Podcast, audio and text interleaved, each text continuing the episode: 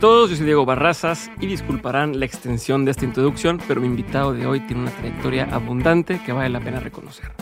Él es José Ignacio Valenzuela, mejor conocido como el Chascas. Es uno de los escritores y guionistas chilenos más prolíficos de nuestro tiempo. Ha escrito más de 30 libros de literatura para adultos, jóvenes y niños, muchos de los cuales se han convertido en bestsellers como La trilogía del mal amor o La mujer infinita, libros de los que pidieron sus derechos para hacerse película.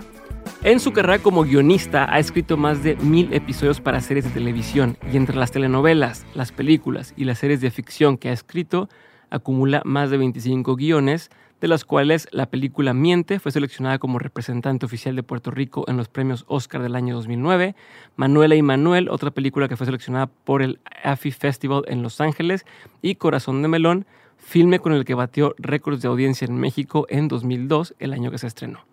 Recientemente es conocido por el éxito mundial que tuvo la serie Quién mató a Sara de Netflix y los clásicos La casa de al lado y Santa Diabla. Por si fuera poco, también se ha destacado como un prolífico autor de teatro y entre sus obras más populares se destacan Reunión de Fantasmas, Manuela y Manuel esperan por él, Tres Maneras de Mentir y la exitosa comedia El Día de la Madre, coescrita junto a Julián Quintanilla. Además, fue seleccionado por About.com del New York Times como uno de los 10 mejores escritores jóvenes latinoamericanos. Es ganador también del primer lugar en la categoría Biografía Infantil del premio Campo y Hada de la Academia Norteamericana de la Lengua Española y es ganador como mejor showrunner en los premios Produ 2021. También es uno de los 50 líderes más influyentes de la ficción iberoamericana según Todo TV News. Y justo la semana pasada estrenaron la serie que escribió para Netflix llamada Donde hubo fuego. La verdad es que es un episodio que me gustó bastante. El Chascas es un tipazo, me encantó conocerlo y sé que les va a gustar. Así que por favor, echen un ojo a este episodio, les va a encantar. Chascas, bienvenido a Dementes. Vi en tu, en tu publicación más reciente de Instagram que dijiste, hay veces que quiero tener 15 años otra vez, hoy es uno de esos días. ¿Qué pasa? ¿Por qué quisieras volver a tener 15 años? ¿De dónde viene esa sensación? Sin Neruda hace muchos años hizo un poema que decía, sucede que a veces me canso de ser hombre. Yo hay veces que me canso de ser adulto. Hay veces que me canso de tener esta responsabilidad enorme de ser ecuánime, de ser un ser humano controlado, eh, de ser un ser humano organizado, de tener que prever para no estar reaccionando siempre, de planificar, de sentarse a ser ecuánime, de sentarse a, no sé, a ser justo, a ser... Ser responsable al final del día, ¿no? Como decir... Es todo. Entonces, a veces me canso de eso mismo.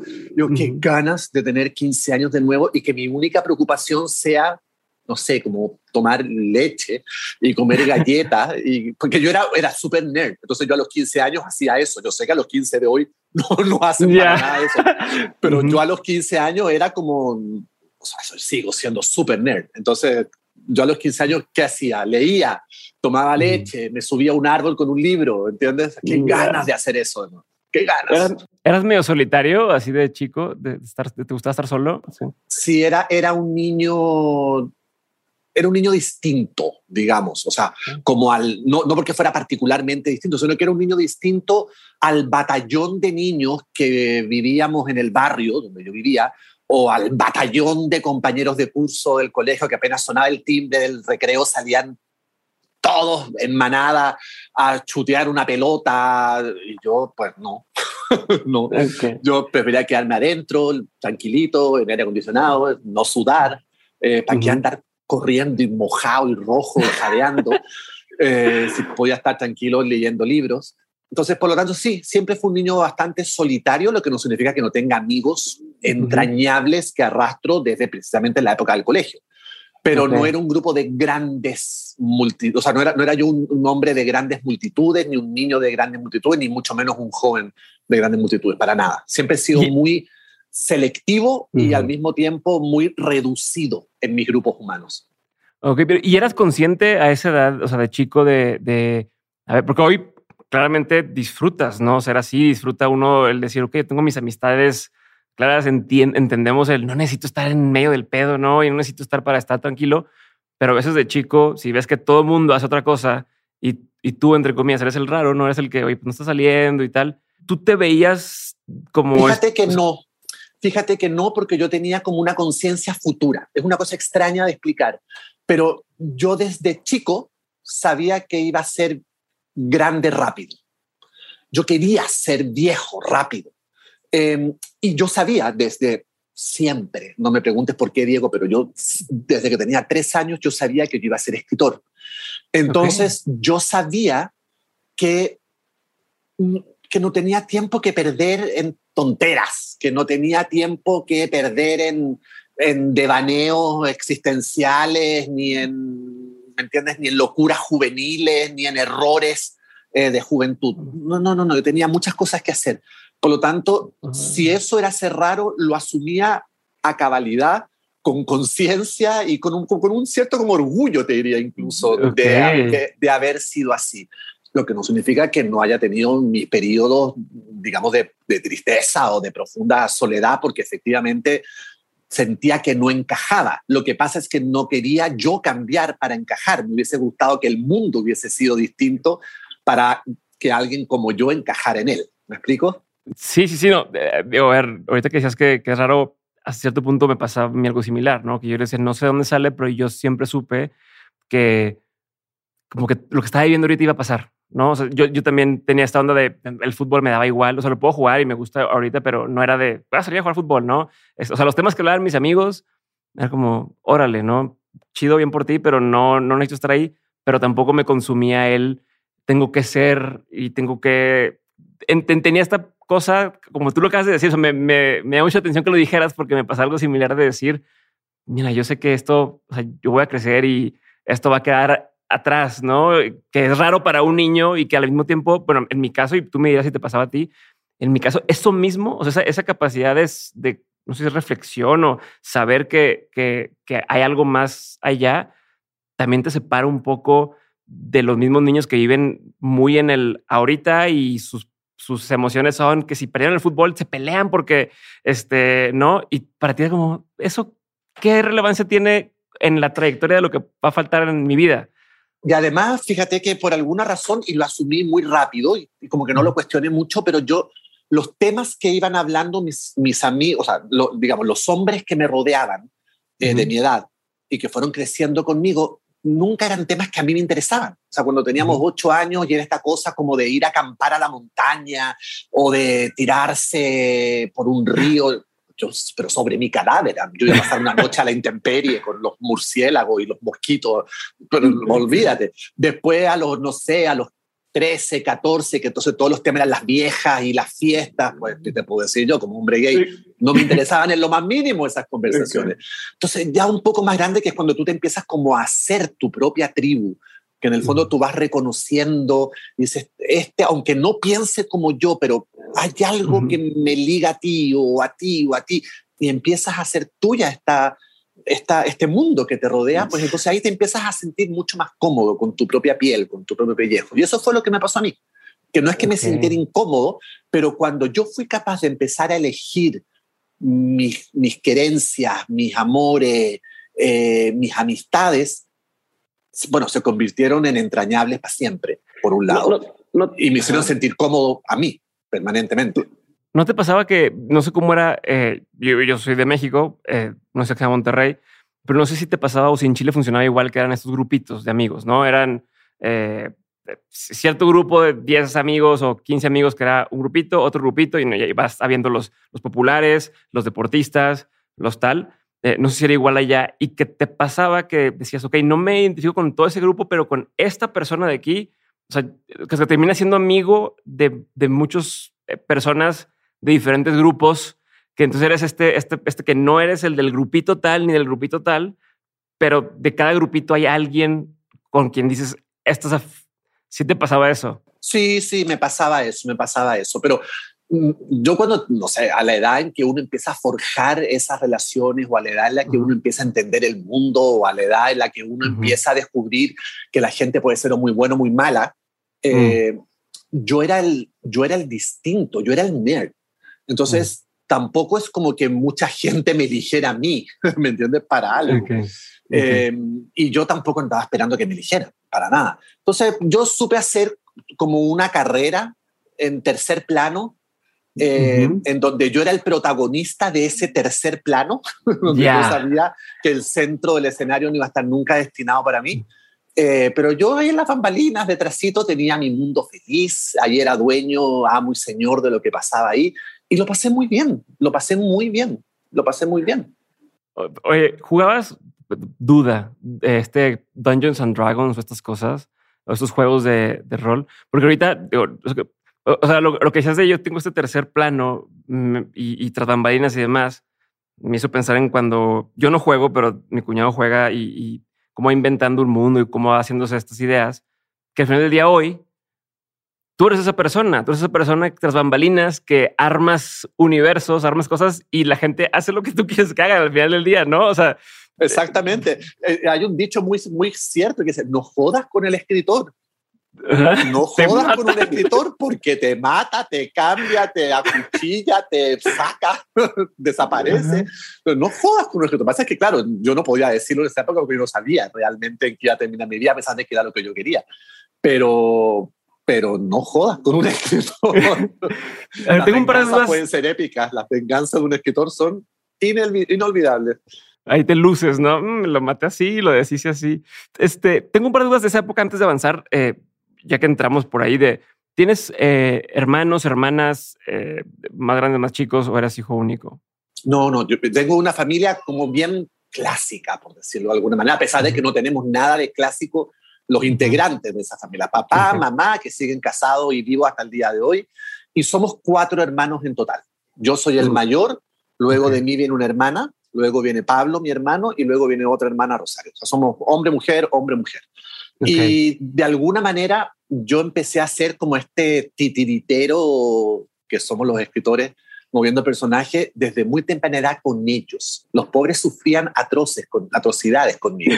Por porque yo los obligaba a interpretar obras de teatro que yo escribía, por supuesto. Mm. O, o, filmábamos, como le llamaba yo, ya hay que ir a filmar. Entonces filmábamos con un tubito de papel higiénico esa era la cámara. Ah. Y entonces yo escribía unas escenitas absolutamente melodramáticas y espantosas, donde había que abofetearse y hacer cosas. Y entonces estábamos todo el día filmando nuestra escena y los pobres sufrían. ah, pero sufrían terriblemente. Y yo desarmaba la casa o sea, literalmente yo sacaba las puertas de los closets y con eso construía las escenografías y engrapaba en el techo las sábanas que compraba mi mamá y después cuando sacaba las sábanas se caía el techo del... Oh, esto traía la pintura, traías cosas. Yo destruí mi casa muchas veces en pos de estas filmaciones o estas representaciones que hacíamos con mis hermanos. Sí, o sea, eras eh, hasta cierto punto un dolor de cabeza, pero bueno, eres un, eres un niño bueno. O sea, no era el, voy a hacer destrozos porque quiero eh, revelarme y quiero, era, era este niño inquieto que está explorando y que está descubriendo y que, bueno, resulta que me ensuciaste todo esto, que la cocina me la llenaste de mugrero, tal, pero... Yo, mira, yo siempre he celebrado y he agradecido a mis papás porque ellos entendieron y vieron eso muy rápidamente. Entonces, además también todo tiene un contexto, Diego. Yo soy bastante mayor que tú y yo crecí, de todo esto que te estoy hablando yo, era en los años 80, en Chile, en medio de una dictadura militar, mm. donde el país estaba sumido en una vida en blanco y negro, donde era peligroso salir, donde había un general despiadado eh, gobernando, donde mataban a gente, donde aparecían cadáveres, ¿me entiendes? Y mi familia, que era una familia además eh, de intelectuales, de lectores. Mm. Era, son los primeros en, ser enemigos. Exactamente. Era una familia totalmente que estaba como señalada, ¿me entiendes? Entonces, esta cosa de recrear mundos adentro de las casas, esta cosa de pintar el mundo muchas veces de colores, claro, yo era muy chico, no, no me daba cuenta en esos momentos, pero yo también creo que mis papás lo permitían y lo celebraban y lo fomentaban también, porque bueno, la vida era bella dentro de esa casa.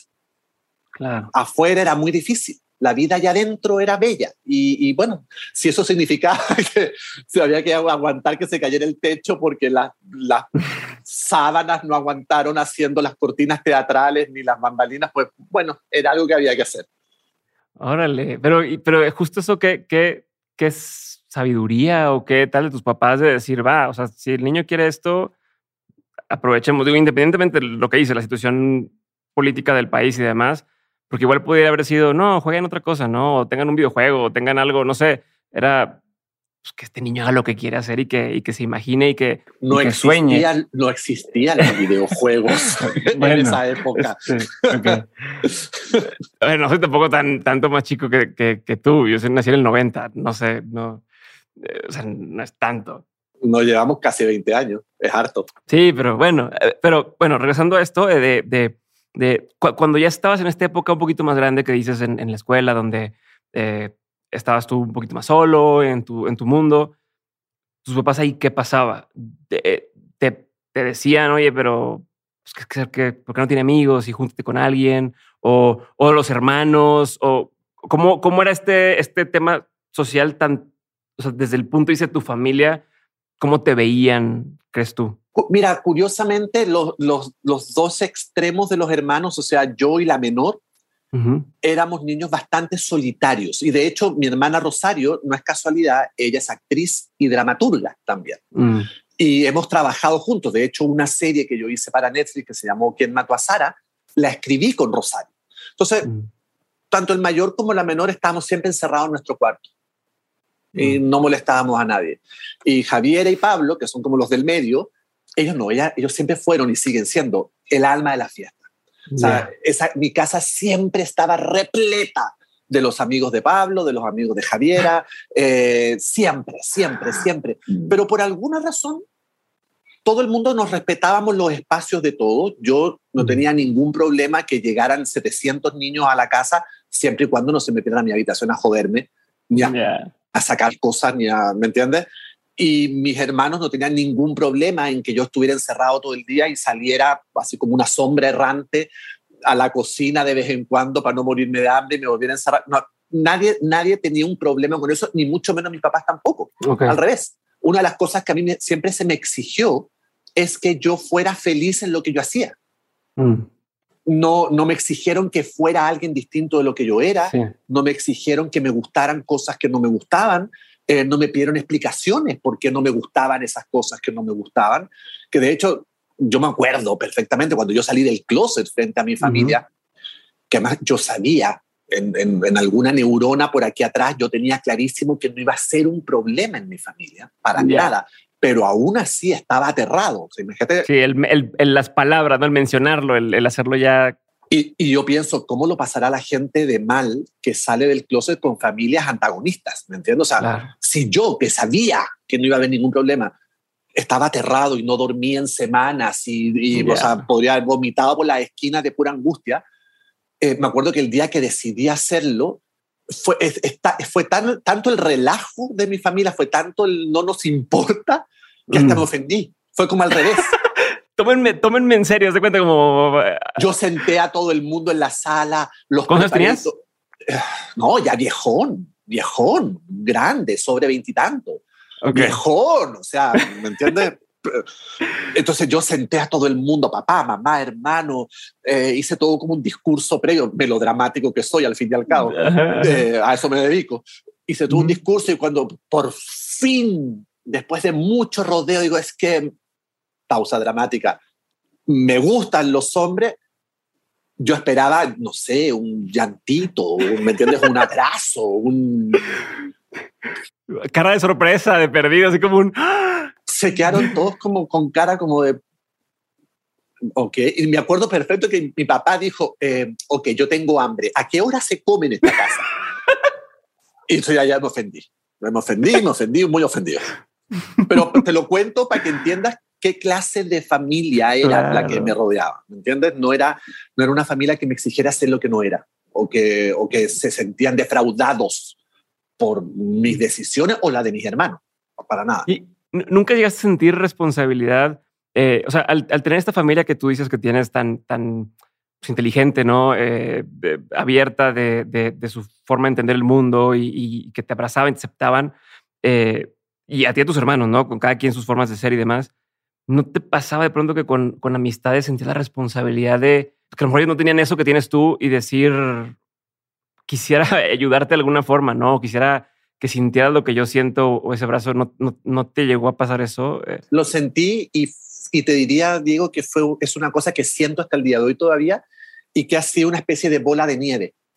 Y te voy a explicar por qué. Porque a medida que me hago más viejo, mm, empiezo, o sea, yo creo que una de las maravillas de hacerse viejo es que te empieza a importar literalmente un pepino aquello que no te importa. Y te empieza a importar un pepino, además, lo que piensen de ti, lo que la gente diga de ti, te resbala, o por lo menos a mí. Siempre me resbaló, pero me generaba un conflictillo. Ahora, literalmente, de hace varios años, me da exactamente lo mismo.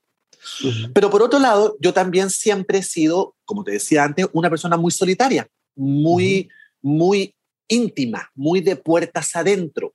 Por lo tanto, ese espacio mío de intimidad, de lo que pasa dentro de mi casa, ya ahora que soy un hombre más grande, que tengo un marido, que tengo una hija, etcétera, es algo que yo protejo muchísimo. Pero también tengo la certeza, ni siquiera es como la duda, no, tengo la certeza que lo que salva vidas muchas veces es la visibilidad. Es, tú no tienes nada que decir frente a alguien que te demuestra que es feliz siendo como es. No hay nada que opinar.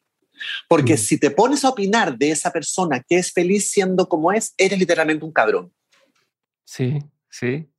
¿Entiendes? Entonces, mi manera que, de aportar, digamos, al debate, a esto que tú dices como de de, ayudar a otros que a lo mejor no tienen lo que yo tuve es ser visible. Esa es mi manera de hacer. Lo que no significa que yo exponga mi vida ni exponga mi intimidad. Mm. Pero yo decidí como un ejercicio, te diría yo, casi político, casi, no sé, como de, de ideología, de, mm. de demostrar tuve la intención de demostrar que bajo el techo de mi casa no sucede nada distinto de lo que sucede a lo mejor bajo tu techo o bajo el techo de mis vecinos, que es papá, mamá y tres hijos, o a lo mejor que bajo el techo de mi otra vecina, que es una mujer viuda que tiene dos niños, o ¿me entiendes? Sí, Entonces, esa ha sido mi manera de acercarme a esos otros que a lo mejor no tuvieron las oportunidades y el privilegio eh, que yo sí tuve creciendo en mi vida. Siendo visible, mostrando quién soy, porque además, y esta es una teoría mía, la cual estoy bastante seguro también, siempre he pensado que la visibilidad educa. Mucha gente es prejuiciosa porque no se ha expuesto a eso frente a lo cual tiene el prejuicio. Eh, no, es que todos los gays son promiscuos, no, es que todos los pobres son flojos, no, es que todas las mujeres conducen y guían mal, no, es que prejuicios, prejuicios, prejuicios, prejuicios por todas partes. Entonces, cuando tú demuestras por el simple hecho de ser que no, que no todos los gays son promiscuos, no, que no todas las mujeres guían mal, no, que no todos los pobres son flojos, se empieza a destruir el prejuicio, empieza a darse cuenta la persona que lo que estaba, desde, lo que, desde donde hablaba era la ignorancia. Y cuando tú educas, pues la ignorancia se va. Desapareces un poquito el cliché conforme más eh, ejemplos o, datos o muestras hay de lo que uno ve como un cliché o un, prejuicio, lo vas, o sea, ya no se sostiene. Ese, no se sostiene. Y entonces pues educas, educas desde ti mismo. Y eso es lo que yo trato de hacer. ¿Y sientes una diferencia eh, o una separación entre esto que dices de educar contigo, con tu ejemplo, ¿no? Tu familia, a lo que haces ya en tu trabajo y en las historias que cuentas en tu trabajo? ¿O, lo ves eh, entrelazado y parte de? Yo nunca he podido separar mi trabajo de mi vida. Porque para mí escribir no es un trabajo. Para mí, yo te decía, yo tenía tres, cuatro, cinco años y yo le decía a mi mamá que por favor me comprara libros para que cuando yo fuera grande y fuera escritor, tuviera mi biblioteca. Entonces, para mí no existe eh, esta cosa de que, ok, me voy a sentar a trabajar. Mm. No, no, yo me siento a ser quien soy. Yo me siento a hacer lo que vine a este mundo a hacer. Por lo tanto, he tenido que poner muchos límites también, porque yo podría estar trabajando los siete días de la semana. yo podría estar trabajando 18 horas al día. Y no es justo ni para mí, ni para mi marido, ni para mi hija, ¿entiendes?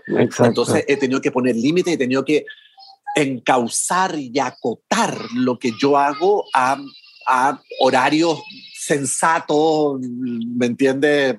Humanamente soportable. Mm. Pero, pero por eso y por eso mismo. O sea, como por un tema social, casi, casi, ¿no? De para, para no a los demás, tengo que yo, porque si por ti fuera. Para poder, para poder cenar con mi marido, ¿me entiendes? Entonces, pero también eso ha generado que los temas que yo pongo en mis historias, en los libros, en las películas, en las obras de teatro, sean de alguna manera los temas que a mí me importan, mm. sean los temas que para mí son importantes. De hecho, yo siempre he dicho que yo no escribo de lo que me gusta, mm. porque lo que me gusta ya está resuelto. No tengo nada que decir, no tengo mucho más que decir. Con que, pues sí, me gusta, esto me gusta, me encanta. Ya es. Ya, es. Yo escribo de lo que odio. Ah, a ver. Yo escribo, del, yo escribo de, esa, de esas piedras en el zapato. Yo escribo de aquello por lo cual yo podría estar tres días discutiendo contigo. Ok. De eso escribo. Porque eso es lo que a mí me arrastra frente al computador y me hace estar 12 horas tecleando. Ok.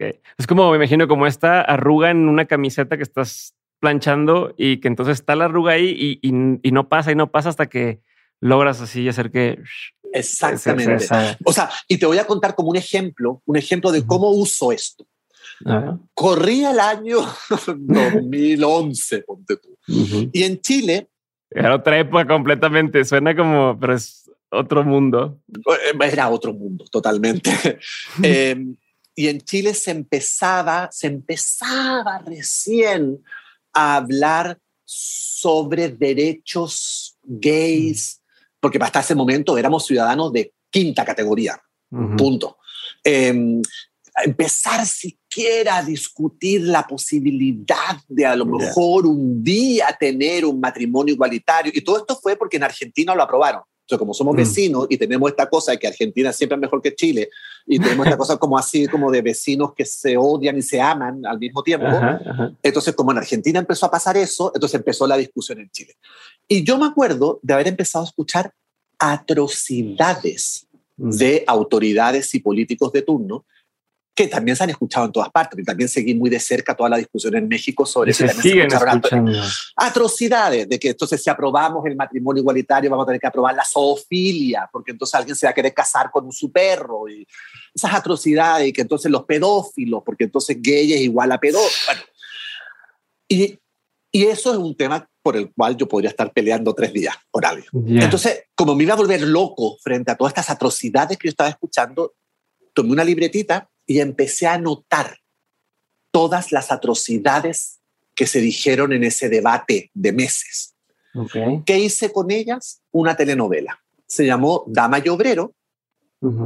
Y era la historia de un obrero que se enamoraba de una dama, obviamente, que se enamora. Entonces aproveché esta metáfora del obrero y de la dama para hablar de la desigualdad para hablar de los ciudadanos de primera y de segunda, y tenía un villano que era el clásico villano terrorífico, y a ese villano le puse todos los diálogos de los políticos que llevaba seis meses recopilando.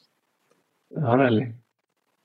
Sin decir, por supuesto, sin decir, por supuesto, de, a, quién pertenecía, sino que copiaba las frases textuales, las atrocidades textuales se las ponía en boca al villano. La telenovela fue un fenómeno en Chile. Yo creo que nadie se dio cuenta, o los que se dieron cuenta, pues... No, no había redes sociales igual, que hoy, hoy hacen estas, pudieran hacer comparaciones de lo dijo no sé quién y lo dijo el personaje. Hoy, en ese momento, no. Y entonces yo me di la, el gusto de, hacer que el villano terminaba, pero pésimo, terminaba loco, con una camiseta de fuerza y se lo llevaba en el manicomio. Y esa fue mi manera de hacer las paces con ese tema. Y eso es lo que yo hago. Yo por eso escribo, porque es mi manera de hacer las paces con los temas que me molestan. Pero no te, no te tortura en el momento. O sea, no es como estar reviviendo cosas que te están incomodando, están molestando. Pero eso es escribir. Mm. Escribir es meter el dedo en la llaga.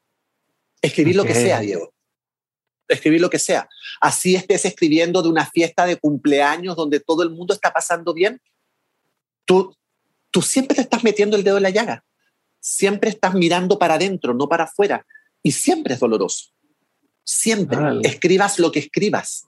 Nunca había escuchado esto. Por eso yo siempre he dicho también que yo odio escribir, pero amo haber escrito. Ok. Porque no lo paso bien en el proceso. es lo que decir, es, es y, tu sufrir viene de lo que estás contando o del el, el ya conocido la página en blanco, ¿no? Del decir, ¿cómo empiezo? ¿Qué digo? Fíjate que por, por, suerte nunca he tenido página en blanco y cuando he tenido página en blanco le he echado la culpa a la historia, no a mí. Entonces mm. dejo la historia de lado y busco otra. Donde yo no lo paso bien es porque siempre parto de la base que no voy a ser capaz de escribir lo que tengo en la mente. Que no ah. voy a ser capaz de, sacar y plasmar con la calidad que yo lo tengo aquí eh, no voy a ser capaz de pasarlo a la punta de los dedos para que lo traspasen al... articularlo, ¿no? Como dicen. O sea, lo, que pasa siempre que dicen, esa persona dijo lo que yo estaba pensando, pero no voy a poner en palabras, tú sientes que no lo vas a lograr hacer contigo mismo. Y entonces de alguna manera siempre me estoy retando y siempre me estoy como haciendo lo que hago para demostrarme de, una manera como súper psicótica y bipolar. A este mismo que está diciendo que no puede, este mismo le está diciendo, bueno, veamos si puedes o no. ¿entiendes? Cállate la boca y ponte a escribir. Eh, y, veamos con cosas concretas si es que pudiste o no, no en estos devaneos mentales tuyos. O sea, a ver, vamos a, digo, ya que estás hablando de este proceso y demás, quiero ahondar un poquito en, esta parte del, del, proceso. O sea, de entrada nunca he escuchado esto de escribir es doloroso y, y, es este. Entonces, me gustaría pues, entrar un poco más a tu filosofía de, de, cómo haces la palabra en inglés, sería cómo es el approach eh, a la escritura para ti. Eh, desde, desde el punto de vista también de, tu rutina, de, cómo escribes, eh, cómo dices, empiezas ya con algo en mente, eh, esto que dices, ok, tengo esta cosa que pasó, ¿no? Pasaron estos problemas, tal. Eh, ¿Cómo pasa de eso a paso uno? ¿Qué, qué, qué, es, no? Este, como ese tipo de detalles me gustaría así irnos sin un orden en particular, pero más o menos empezar a explorar esta parte. Voy a tratar de darle un orden. Un día cualquiera descubro que llevo tres meses peleando con algo en mi mente. Por lo general me pasa en la ducha. ok, sí, siempre pasa y no tiene nada para escribir ahí. que estoy ahí lavándome el pelo, pensando en nada y de pronto me doy cuenta que estoy como peleando conmigo mismo. okay. Y me doy cuenta que llevo literalmente tres meses peleando con algo, con algo, con lo que sea. Ponte tú con el concepto de la injusticia, eh, de lo injusto que es eh, no sé, que si yo voy ahora y rompo la vitrina de una tienda, va a llegar la policía y me va a llevar preso por haber roto la vitrina. Y lo injusto que es que Trump haya armado un golpe de Estado y ahí siga. Y, ¿Me entiendes? Y, no le pase nada y siga comiendo en su restaurante rico y siga durmiendo en su cama y siga mm. diciendo atrocidad. Qué injusto eso, qué injusto. Lo del hijo de Biden, ¿no? Estas cosas que sale, que ha salido ahora, que dices, híjole. Entonces, llevo, me doy cuenta que estoy peleando en mi cabeza. Entonces digo, bueno, aquí hay un tema. ¿Cuál es este tema? ¿Cuál es el tema que es con el que estoy peleando? La injusticia. Ok. Entonces, decido que ese va a ser el concepto de lo que voy a escribir, sin saber todavía qué voy a escribir. Voy a escribir sobre la injusticia. Okay. ¿Qué necesito para escribir de la injusticia? Pues entonces ahí ya trabajo de mesa. Ahí entonces empiezo a jugar. Necesito un personaje. Entonces, ¿este personaje va a ser víctima de una injusticia o este personaje va a cometer una injusticia? No me parece que más entretenido ser la víctima de la injusticia. Perfecto. ¿Cuál es la injusticia de este personaje? Ideas van, vienen. Que lo acusaron de un crimen que no cometió. Perfecto. Entonces ya tengo algo. Tengo una frase. Un punto de partida. A Juanito lo acusaron de un crimen que no cometió. Entonces sigo profundizando. ¿Quién murió para que culparan a Juanito? Bueno, murió el vecino. No, no es entretenido el vecino. Murió entonces el hermano. Ah, por ahí puede ser la cosa. No, pero que sea peor, una hermana. Ah, ok, la hermana. Y, y empiezo. Y entonces de pronto tengo una sinopsis.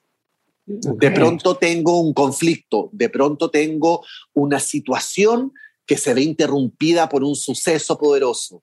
Y eso es lo que le da vida a todo lo que viene detrás. Y después entonces empiezo a pensar, ¿dónde quedaría? ¿En qué formato quedaría mejor esto que tengo aquí? ¿Quedaría mejor como un libro?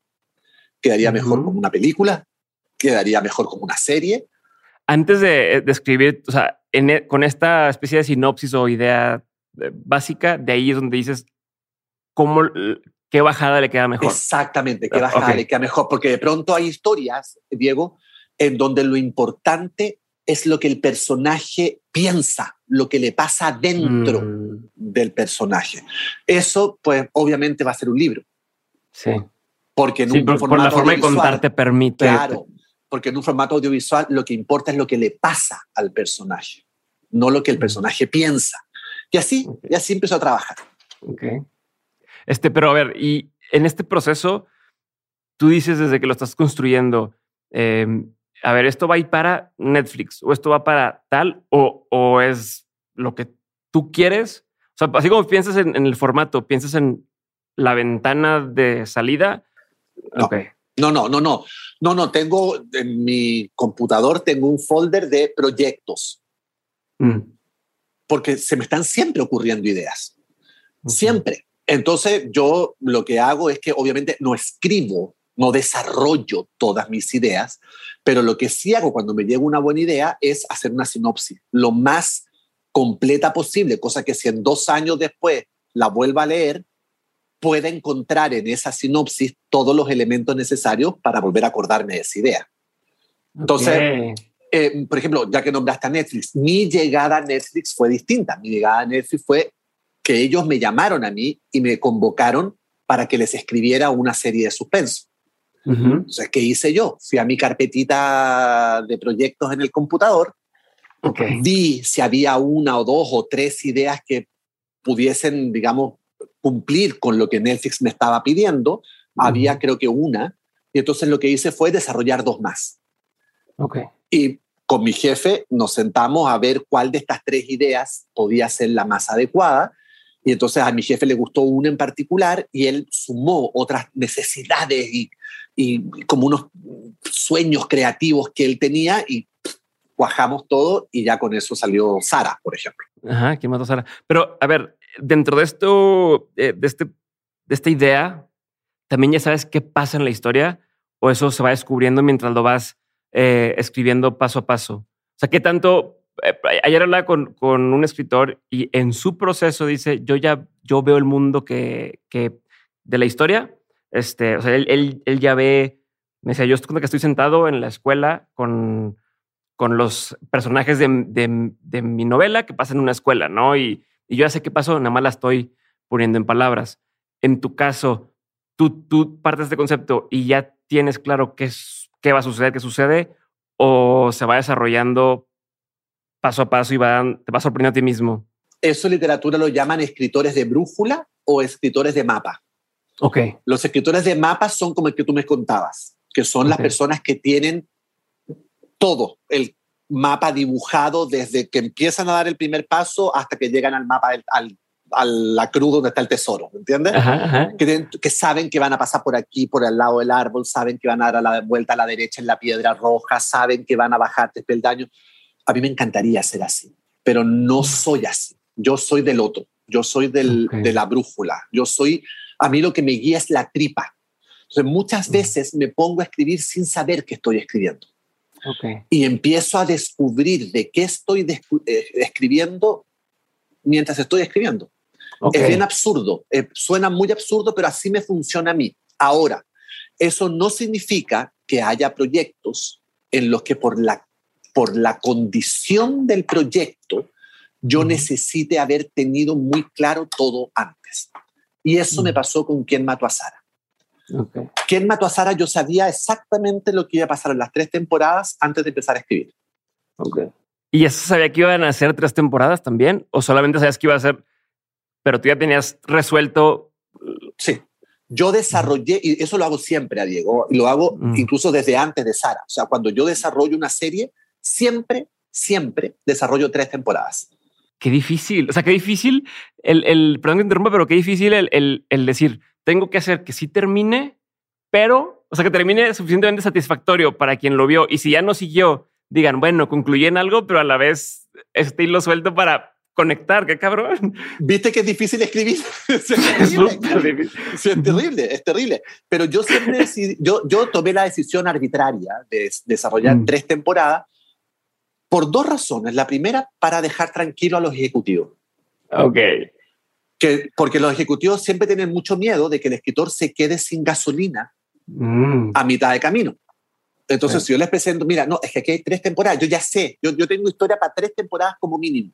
Ah, pues ya, se siente mucho más tranquilo. Y segundo, para dejarme tranquilo a mí también. Porque también yo he empezado proyectos donde no sé si me va a dar la historia para lo que necesito escribir y me las he tenido mm. que ingeniar para que no se note que tengo el miedo, ¿entiendes? Entonces yo con Sara desarrollé tres temporadas, pero particularmente Sara es una historia que para los que la vieron sabrán que era como un puzzle, donde las piezas se contaban en desorden. Entonces yo tenía que saber a la perfección el dibujo del puzzle. completito, o sea, yo tenía que tener en mi mente el puzzle armado completo para una vez que ya había visto yo cómo era este puzzle completo, desarmarlo y empezar a contar la historia con las piezas en desorden, ¿me entiendes? Pero yo sabía exactamente quién había matado a Sara, cómo había matado a Sara, quién eran los sospechosos, quién eran los sospechosos falsos, quién eran los sospechosos verdad. O sea, de alguna manera yo tenía en mi mente y en mi pizarrita blanca, que siempre tengo una pizarra blanca. O sea, sí llevas ahí como un, un, un, ancla que te recuerda, a ver, esto es lo que dijimos y tal. Okay. Todo. Yo tenía mi pizarra blanca junto al escritorio yo tenía una suerte como de escaleta, de estructura del último capítulo. Ok. Entonces, yo, eso siempre era como un faro. Yo decía, ok, el que mató a Sara es este, entonces, ah, ok, entonces en el capítulo uno puedo contar esto y puedo adelantar esto y puedo hacer este falso suspenso. Fue súper difícil. De... sabías a dónde aterrizabas, sabías dónde tenías que aterrizar, pero, pero, ¿qué pasaba, por ejemplo, si te hubieran dicho, se acabó en la temporada uno y no, pues no se acababa la temporada uno. Y ya se quedó la gente con la duda de... Sí y no, porque en la temporada 1, de alguna manera respondí la pregunta ¿quién mató a Sara?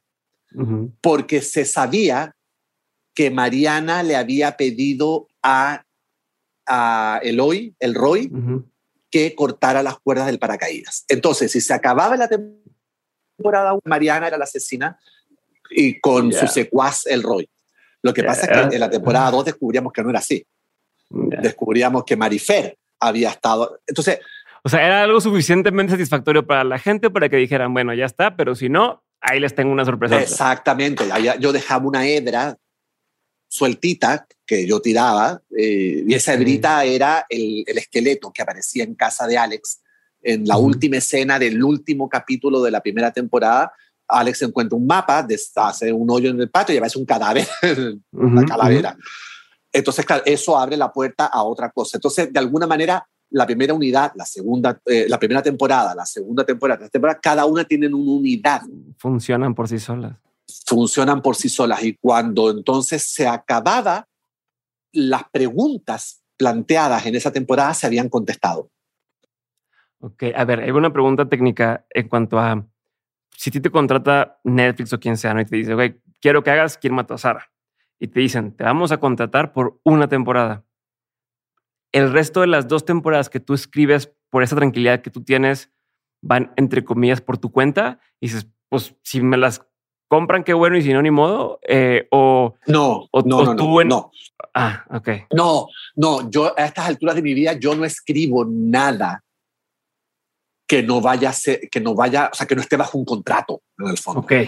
¿Me entiendes? O sea, en el caso de Netflix, exactamente, ellos me contrataron por una temporada, Sara, uno, digamos. Lo que pasa es que Sara fue un caso particular porque a mí me agarró escribiendo, casi terminando la primera temporada de Sara, empezó la pandemia. Mm. Entonces se suspendió todo, obviamente, durante seis meses, se suspendió las grabaciones, todo, todo, todo, todo. Pero lo único que no se podía suspender, porque no importaba, era la escritura. Mm. Entonces Netflix corrió el riesgo de decir, mira, ¿sabes qué? Estamos súper satisfechos con los capítulos que hemos leído de la primera temporada. Creemos que son capítulos muy buenos. Por lo tanto, vamos a arriesgarnos y vamos a empezar, apenas termines el capítulo final de la temporada, vas a empezar el capítulo 1 de la segunda temporada. Ya. Entonces, lo que hizo ahí Netflix fue como alargar mi contrato. Mm, para no una, sino dos. ¿Me entiendes? Y así fue. Y después pasó un año entre el final de la segunda y la tercera. Y ahí fue un contrato completamente distinto. Ah, pero bueno, pero por ejemplo, en ese caso en particular, tú tenías tu final, final, final, ¿no? Tú tenías tú, tu, tu tal. ¿Se lo dices a Netflix? ¿O a quien sea? ¿O, les dices...?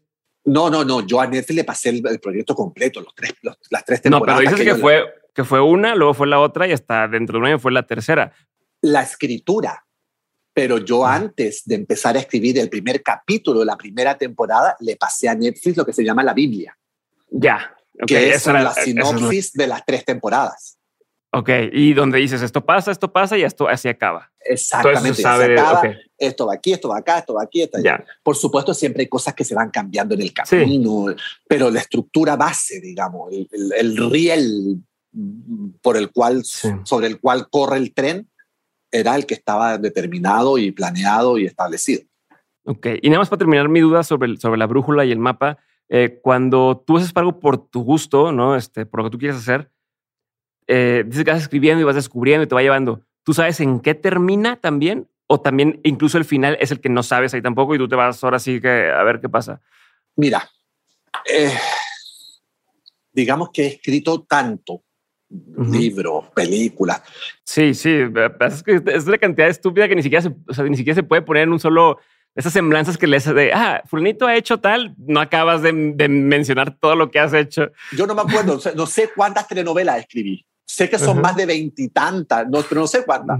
No sé cuántos libros publicados tengo. Eh, pero, te, pero si lo digo, o sea, si, te lo estoy verbalizando, es porque he escrito tanto que he tenido todas las experiencias posibles. Ya. O sea, he tenido, he escrito libros porque lo que primero me vino fue el final. O sea, vi el final. Y entonces, a partir de eso, pero ¿por qué, eh, ¿por qué hay una persona eh, en un charco de sangre eh, con una rosa en la mano? ¿Por qué eso es el final? Entonces, bueno, ¿qué pasó para que esa mm. persona terminara en un charco de sangre con una rosa en la mano? Pues entonces empiezo a inventar, para atrás, he escrito historias a partir de personajes que de pronto sueño con un personaje, por ejemplo, que me pasó con un libro para niños que se llama ¿De qué color es tu sombra? que yo soñé una, en Guadalajara, de hecho estaba yo en la Feria de Guadalajara, a las 3 de la mañana desperté de un salto en la cama del hotel porque estaba soñando con un niño de 7 años que estaba llorando a gritos porque nadie quería jugar con él porque su sombra era amarilla. Okay. Y como su sombra era amarilla, asustaba al resto de los niños que tenían sombra negra. Entonces, me acuerdo perfectamente. Pero eso también hay algo en tu, en tu subconsciente ahí de, de esto mismo que hablas, ¿no? De lo que te está dando vueltas y bueno, es como introspectivo ahí. Obvio, yo fui el niño de sombra amarilla durante muchos años. Entonces, obviamente, a las 3 de la mañana en el hotel Guadalajara, yo sentado en la cama diciendo, pero ¿por qué este niño? ¿Cómo? Y entonces se me armó la historia esa misma noche. Entonces, he pasado por todos los procesos, todos, todos, todos, todos, todos, todos. Oye, a ver, ahí tengo una pregunta, este, no sé el tipo de preguntas que, que hago, pero es una pregunta, no sé, es una pregunta tonta, pero me da mucha curiosidad saber si alguna vez no hay preguntas eh, tontas. Eh, solo tontos que no preguntan. Eh, si alguna vez, creo que hubo un caso incluso en Estados Unidos donde una persona la acusaron del asesinato de su esposo y había escrito, o era una, escritora y como que ella había escrito eh, como materiales dentro de su novela, tal, ¿no? Este, nunca te pasa a ti que digas, a ver, pues haciendo estos, estos temas de, crímenes o de tal, que de pronto tu, tu, esposo te diga, oye, a ver, está muy real. O sea, no, porque fin de cuentas estás con, a ver, no lo pudiste inventado de la nada, tuviste que haberlo pensado, pero entonces que digan, oye, estos pensamientos que tiene esta persona de pronto son eh, medio raros o, peligrosos o tal. No, no, no. O sea, no te entra el, el pudor de, de, que alguien lea lo que tú hiciste o lea y diga, hmm, si, si sé quién lo escribió, pues, sé que pensó estas cosas, ¿no? Nunca te ha pasado por ahí. A mí siempre me da pudorcito lo que, que, alguien lea lo que escribo, sea lo que sea, porque escribir es como hacer striptease. Y es como hacer striptease en, en, periférico a las 7 de la tarde. O sea, frente literalmente a todo el mundo. ¿Me entiendes? Em, y siempre te da mucho pudor. Siempre. A mí me da mucho pudor. Eh, con mi marido llevamos 20 años juntos. Entonces ya me conoce y ya pues se ríe a gritos de las cosas que yo hago. Pero sí, en, los primeros años cuando leía me decía, a ver, me tengo que preocupar de algo, eh, tengo que dormir con un cuchillo debajo de la almohada, eh, necesito hacer un testamento, necesito llamar a alguien. Y yo, no, no, tranquilo. Yo, yo, yo, siempre me la saco diciendo, yo soy como Oscar Wilde, porque Oscar Wilde decía que un escritor escribe lo que no puede vivir. Okay. Y es cierto. Si tú lees mis libros, te vas a dar cuenta que la gran mayoría los personajes son aguerridos, son aventureros, saltan ventanas, eh, corren a través de la selva, ahora estoy escribiendo un, libro para jóvenes que sucede en Chichen Itza y la protagonista salta al cenote y de ahí sale. Yo, con, o sea, yo salgo al patio de mi casa y me da alergia. sí, el sol. Y Si hay un hoyo, me voy a caer yo adentro del hoyo, me pican los mosquitos. Eh, o sea, ¿me entiendes? Sí. No, entonces yo soy como Oscar Wilde. Yo escribo lo que no puedo vivir. Ya. Sí, yo, yo, lo, pienso, lo pienso mucho en, no sé, canción de Joaquín Sabina, ¿no? Donde menciona que si estuvo con no sé quién o tal, y luego digo, bueno, lo vas con una pareja y ya revelaste todas tus, tus fantasías o tus cosas en, en papel, ¿no? Y entonces, y, como decirle, diciendo, que... Yo partí diciendo, mm, no jodas con el escritor. ok. Porque siempre terminan, de alguna manera, los otros terminan en tu historia. Ok. Oye, te voy a, te voy a cambiar de tema, eh, ahorita hablabas de cómo llegaste a Netflix, ¿no? Y que te buscaron y demás. Eh, tú siempre supiste que ser escritor. Dices, no sé cómo, pero siempre supe que quería dedicarme a esto. Eh, quiero llegar a, la parte de Netflix, pero pasar primero por cuando te diste cuenta que sí estaba siendo real lo que tú pensaste que querías hacer, ¿no? Porque es como, ah, yo pensé que ser futbolista, ¿no? Y, pero nunca me escogieron en un equipo, nunca, y ya, bye. ¿Tú en qué momento te empiezas a dar cuenta que eso que tú decías que ibas a hacer no era nada más la imaginación de un niño o no era nada más una idea que alguien más te metió, sino ya era una realidad y que incluso una realidad que te permitía poder vivir de eso? Porque una cosa es, oye, pues quiero hacer arte y tal, y, pero pues necesito comer. Y otra cosa es donde se combinan ambas cosas y dices, oye, ya puedo hacerlo lo que creo que quiero ser y por gusto. Y además, puedo, puedo vivir de esto. ¿no? Entonces, a ver, es una magnífica pregunta eh, que, que, que creo que quiero ver cómo te la contesto para ser efectivo en la respuesta. Yo siempre supe que yo iba a ser escritor, a pesar de todo. O sea, a pesar de que me muriera de hambre, a pesar de que nadie me publicara un libro, a pesar de que nadie me comprara un proyecto audiovisual, yo iba a ser escritor y estaba dispuesto a eso. Punto. No había otra alternativa. Como todo siempre tiene un contexto, te tengo que contar también que cuando yo tenía 12 años, tuve un accidente en el colegio y me quebré la espalda. Órale. Eh, un profesor se me sentó encima haciendo gimnasia y me partió la espalda en tres partes. Me partió la cuarta lumbar, la quinta lumbar y el sacro. Y así como de agáchate más, agáchate más y... Exactamente. De agáchate más, agáchate más y se sentó encima y sonó crack. Yo desperté dos días después en el hospital Y, y, con riesgo, por supuesto, de parálisis, cuadraplegia, etc. Y entonces desde los 12 hasta los 17, más o menos, usé un... un arnés, como un... Arnés, un, un claro, un corset ortopédico. ¿De qué edad, me dijiste? Desde los 12 hasta los 17. Ok. Eh, con unas, y los que, algunos alambres que salían por aquí, por el, unos alambres que salían por el cuello. O sea, si además, fíjate, yo era el nerd del curso y me fíjate esta especie como de Robocop que caminaba por ahí con, con y con algo. Ella era el, el panorama completo. Pero ¿por qué te cuento eso? Porque eso también ratificó mi decisión de ser escritor. Yo iba a ser inmóvil. Yo iba a ser, mm. ¿me entiendes? Yo no podía, aunque yo quisiera, yo no podía andar corriendo por ahí. Yo no, aunque yo quisiera, no podía trepar árboles, aunque lo quisiera. Después, eso, eso terminó de hacerme entender que, que si no me volví loco y no sentí que ese accidente había partido en dos mi vida, era porque yo sentí que ese accidente no ponía en riesgo lo que yo quería hacer. Ya, ya. Hasta te obligabas a cierto punto, ¿no? Era como, la vida me está diciendo que sí, pues que pues, es lo que hay que hacer porque no puedo hacer otra cosa. Y yo calmaba y tranquilizaba a mis papás, a todo el mundo, pero yo decía, pero es que no importa, no importa, si yo quedo en silla de ruedas, no se preocupen, porque voy a seguir escribiendo, o sea, no va a pasar nada.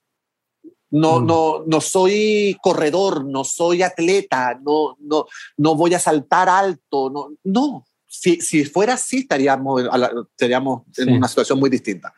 Después de eso, a los 17, cuando me sacaron el corsé, fue para empezar a operarme. Me operaron cinco veces durante dos años. Estuve hospitalizado, entré a un hospital y salí dos años y medio después. O sea, nada más era el principio. Todos esos años de corset era el principio. Era el mero principio para enderezar la espalda, evitar que se saliera la médula y dejarla lo más derechita posible para entonces ahí empezar a operar.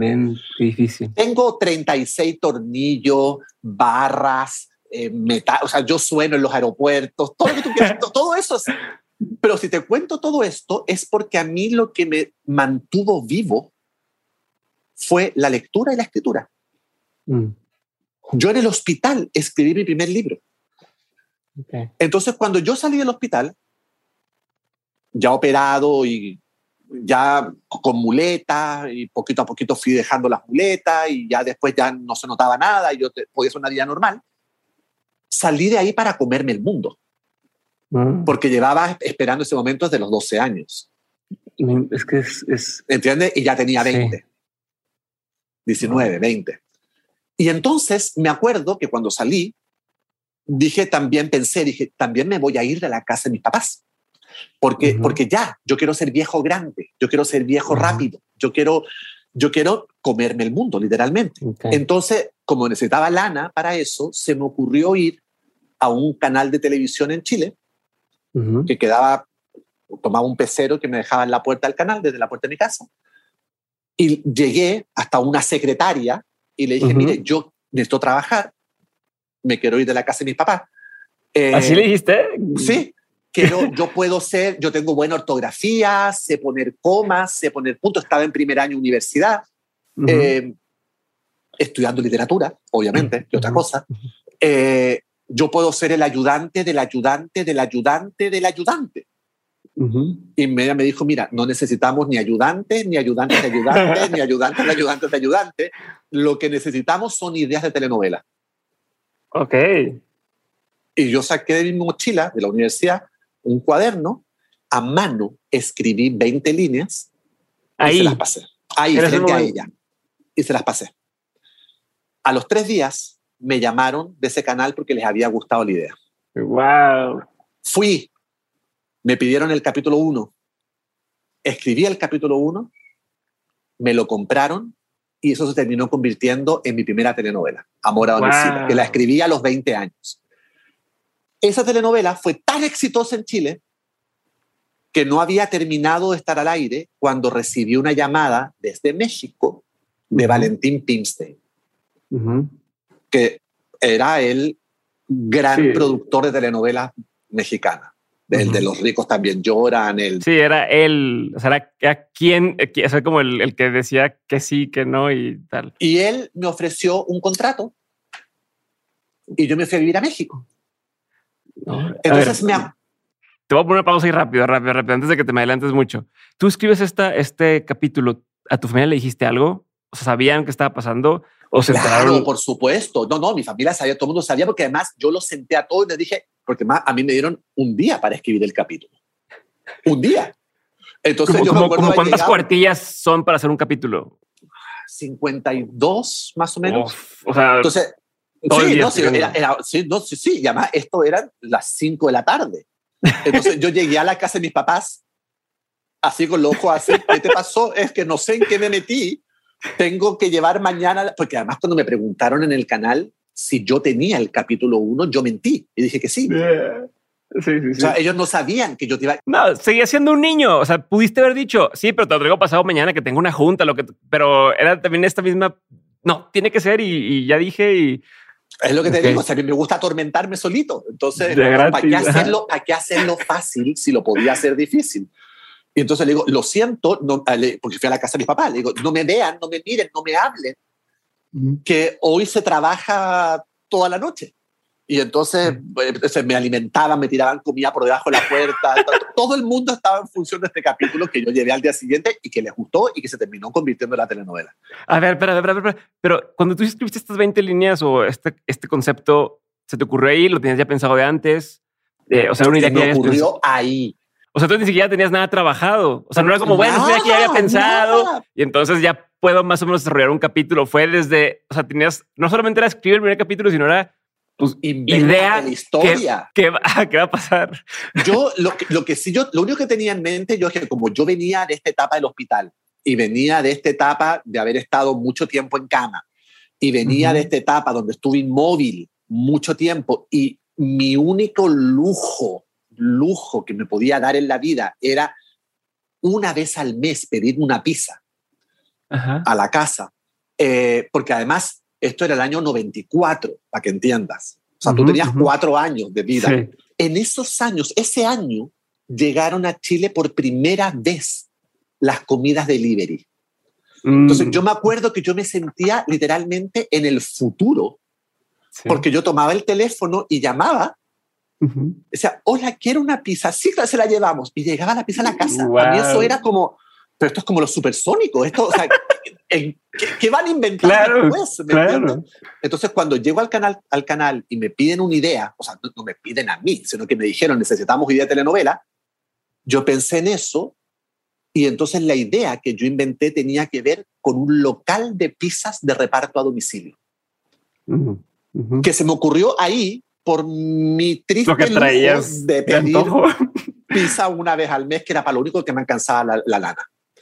¿Entiendes? Entonces, y era la historia de una pizzería, eh, que llegaban dos personas a administrar la pizzería y se odiaban, pero se amaban, melodrama, y cada vez que salía una motito con una pizza a, un reparto a domicilio, se armaba una nueva historia con esas personas a las cuales llegaban a repartir la pizza. Yeah. Toda esta larga historia que te conté, que espero que no haya sido aburrida. No, no, no, al revés. Es para, es para contarte que me acuerdo que cuando me voy a vivir a México, yo por supuesto no había salido nunca del país, por lo tanto no tenía pasaporte. Tuve que ir a la oficina donde te sacan los pasaportes y me preguntaron, profesión. Y yo no supe qué decir. Entonces eh, le digo, eh, bueno, eh, no sé, tengo un libro publicado, hice una telenovela. Ah, escritor. Le digo, no, no, no, como escritor. Escritor es Juan Rulfo, escritores Elena Poniatowska, escritores García Márquez. Bueno, pero usted escribe o no, me decían. Bueno, sí, soy una persona que escribe, pero no soy escritor. Entonces tuvimos una discusión filosófica con esta Sí, sobre qué significa ser. Durante 45 minutos, donde la dejé mareado, mareada, dijo, ay, ya, ya, ya, ya, escritor. Y puso escritor y se acabó el problema. Y me acuerdo que me fui de ahí con un pudor infinito, porque yo decía, ¿cómo puedo ser escritor yo? ¿Cómo me pueden poner en el mismo cajón que Vargas Llosa, que García Márquez, que cómo? ¿Me entiendes? ¿Cómo? Entonces me costó mucho mucho decir que soy escritor. Muchísimo. Así que no hubo un día, Diego, en el que yo entendí que era escritor, sino que fue un proceso que me costó mucho pudor. ¿Hasta cuándo ya te presentabas como escritor? Ay, cuando ya me empezó a dar hueva dar tanta explicación, ¿entiendes? Ya mejor ya, que me ya, ya, ya, sí, soy escritor, sí, ya, listo. me sigue dando pudorcito, tengo que ser honesto. Me sigue hasta el día de hoy dando pudor. Que me inviten a las ferias del libro, que el escritor nacional, y uy, me da una vergüenza terrible. Pero ya no estoy dispuesto a dar tanta explicación ni nada, así que sí soy escritor, sí, sí, listo. Se acabó. Buenísimo. Eh, tengo, tengo muchas preguntas más. Eh, de entrada, bueno, de esto que me mencionabas, ¿tú veías telenovelas? O sea, ¿tenías un contexto de decir, bueno, así es como funciona la telenovela y entonces más o menos tengo que hacerlo así? Veía muy pocas telenovelas. Debo, ah, cuando empecé a escribir telenovelas, debo haber visto tres telenovelas en total. Ok, ok. No era gran consumidor de telenovelas. Ok. Entonces, te, te jugó a favor, me imagino, el no, el no, tener, el no estar atado a un... ¿Sabes qué me jugó a favor? Me jugó a favor que tenía muy claro lo que no me gustaba de las telenovelas. Ya. Y entonces hice una telenovela que me hubiese gustado ver a mí. Ok. Que dio la casualidad que era lo que querían ver los chilenos en ese momento. Ok. Oye, a ver, entonces me voy a regresar a un tema que es mucho más profundo de esta época en la que estabas tú en, en, en pues primero con, con el, el, ¿cómo se llama? El, el corset. El corset. Luego en hospital yendo y viniendo, ¿no? Pues fue pues, toda tu pubertad, adolescencia. Hora completa, ¿no? Desde los 12 hasta los 19. Ajá. En esa edad es donde la mayoría de las personas pues descubrimos que nos gusta, que no, si, si, pues, si me gustan las niñas rubias o si me gustan las niñas de pelo tal o tal. En tu caso, y más porque dices, porque ya, me hace sentir el tema que dijiste, saliste, saliste del closet a los 20 y algo. Eh, ¿Cómo es para ti en esta etapa de tu vida el, el decir, o sea, no sé si tú ya sabías que, que te gustaban los hombres, pero además no, no, podías, no podías decir, bueno, pues a ver, me voy a dar un beso, a ver, o sea, sí. Claro, voy a tener, dar un beso con el enfermero. No, Ajá, no, o sea, no. ¿Sabes por qué? Yo estuve, y yo creo que por eso también después de, de, de salir del hospital, de salir del closet, pisé el acelerador a fondo y tal vez por eso tengo tantos libros, tantas películas, porque de alguna manera yo entre los 12 y los 19, 20, uh -huh. estuve literalmente en modo sobrevivencia. Mm, sí. Y estuve en modo sobrevivencia porque el dolor, Diego, era tan grande, eh, constante, tan atroz, tan terrible, que no tenía conciencia ni de mi alma, ni de yeah. mi cuerpo. Eh, o sea, yo tengo, tengo esos años, sobre todo mientras me iba acercando más, o sea, después de los 15, que los dolores ahí se intensificaron muchísimo. Uh -huh. Entonces, que el cuerpo está creciendo, está creciendo el cuerpo. Exactamente. Estás... Entonces, yo tengo eso nebulosa. Uh -huh. Tengo una nebulosa de esa época. Okay. O sea, e, era imposible que en esa nebulosa y en esa supervivencia literal en la que yo estaba sometido, además de todo, yo empezara a cuestionarme mi, mi orientación sexual. Eso, eso, eso era un, sí. lujo, un lujo. Okay. Era un lujo que yo me iba a dar después. Okay. Ahora yo tenía que solucionar esto. ¿Me entiendes? O sea, estabas como alguien que está en un accidente y que tienes que sobrevivir, no te acuerdas qué pasó, pero constante, ¿no? El, el, yo creo que de... entiendas que, que, por ejemplo, que yo antes de entrar al hospital, o sea, porque esto uh -huh. fue una cosa muy larga, muy larga. Uh -huh. Yo antes de entrar al hospital, donde estuve dos años y medio sin salir uh -huh. del hospital, antes de eso, yo estuve un año en mi casa boca abajo, acostado boca abajo. Para que la médula se alineara con la vértebra. Entonces, y, y, y me acuerdo que tomaba una, una, medicina que se llamaba Nefercil, creo. Algo, sí, creo que era Nefercil, que era como un, una bomba, un analgésico bomba. Y empecé tomando una, y cuando ya me hospitalizaron, tomaba 11 al día. No, pues sí. Entonces, pues te digo, o sea, yo estaba literalmente en un modo, así como cuando te subes al avión y pones el teléfono en modo avión. Sí, sí, sí, no estabas, o sea, estaba, o sea, como tu mecanismo de defensa era entre menos puedas estar consciente de lo que está pasando, claro, más voy a aguantar. Y mi manera uh -huh. entonces de empezar a entrar en contacto conmigo, con uh -huh. mi cuerpo, con mi piel, con mis deseos, con todo, fue a través de la escritura. Cuando ya estaba en el hospital, cuando ya tenía un suero conectado al brazo 24 horas, cuando ya la cosa estaba más, el dolor estaba más domado, más domesticado, pues me puse a escribir. Ya. Y eso me permitió entonces conectarme con mis sentimientos. Me permitió, por ejemplo, poder llorar. Porque yo, claro, mm. yo, no, yo no boté una lágrima en, desde los 12 hasta... Porque no había tiempo, no había... ¿Cómo me iba a poder... Eh, ¿Me entiendes? ¿Cómo me iba a poder dar el lujo de sentarme a llorar así como la dame las camelias? Si lo que tenía era que resolver ese dolor, si lo que tenía, ¿me entiendes? Entonces, eh, después, después vino todo eso. Te, te, voy a hacer una, una pregunta medio eh, eh, dura, pero creo que es en este momento ese sentido el por qué quería seguir vivo. Sí, me, sí, o sea, a ver. Ah, porque yo tenía, yo tenía sí, explico, para mí. Que, que, que te, sí, pero eres un niño en el sentido de qué te mantuvo esos planes o qué te, a ver, es, es no cualquiera aguanta durante todo ese tiempo tanto dolor constante eh, y decir, bueno, se va a acabar y, y, ya, o sea, sí, no, no tú no aguanta ese, ese tiempo porque además, como dices, todavía sí me dolía, oye, es que tengo un dolor impresionante en la pierna, pero pues puedo viajar y puedo estar viendo cosas y me distraigo. Tú estás encerrado, tú estás, o sea, con tu cabeza todo el tiempo, te pudiste haber vuelto loco, ¿no? Este, o te pudiste haber dicho, es que ya mátenme, o, o sea, no, no, no, este, o si fuiste terapia, mucho. ¿Sabes lo que pasa? Es que yo creo que este entrenamiento que yo tuve antes de esto, de niño aislado, encerrado en su mm. cuarto leyendo, a mí me salvó la vida, literalmente. Porque para mí no había mucha diferencia. La única diferencia, claro, que estaba en cama y, con dolor. Pero el, espacio que me rodeaba no era distinto. Yo no era niño de correr por los techos, o no era niño de, eh, ¿me entiendes? Lo más, salía en, bicicleta. Sí, o sea, no te quitaron eso, no te quitaron eso. Exactamente. Ahora, además, yo no sé por qué, pero por suerte, yo siempre sabía que eso iba a ser transitorio. No, no así mis papás, por ejemplo, que lo pasaron pésimo. O sea, mis papás no pueden hablar de este tema. Ok. Porque para, o sea, yo les hablo de que, o sea, no sé, les digo, ay, me duele la espalda y mis papás caen como desmayados. De, no, porque tienen como síndrome postraumático. Sí, una angustia y ellos ven, a su hijo y, y ellos no sabían si yo iba a volver a caminar o no, si yo iba a aguantar tanta anestesia. O sea, ellos sí se la llevaron la peor parte. Yo como no tenía muy claro lo que estaba pasando, ni tampoco porque estaba entre que estaba un poco drogado por los sueros y las cosas. Dimensión del tiempo no tienes esa edad, no sabes que es un año, no sabes. Y, yo, y entonces yo, para mí siempre esto fue un, obstáculo a resolver. Mm.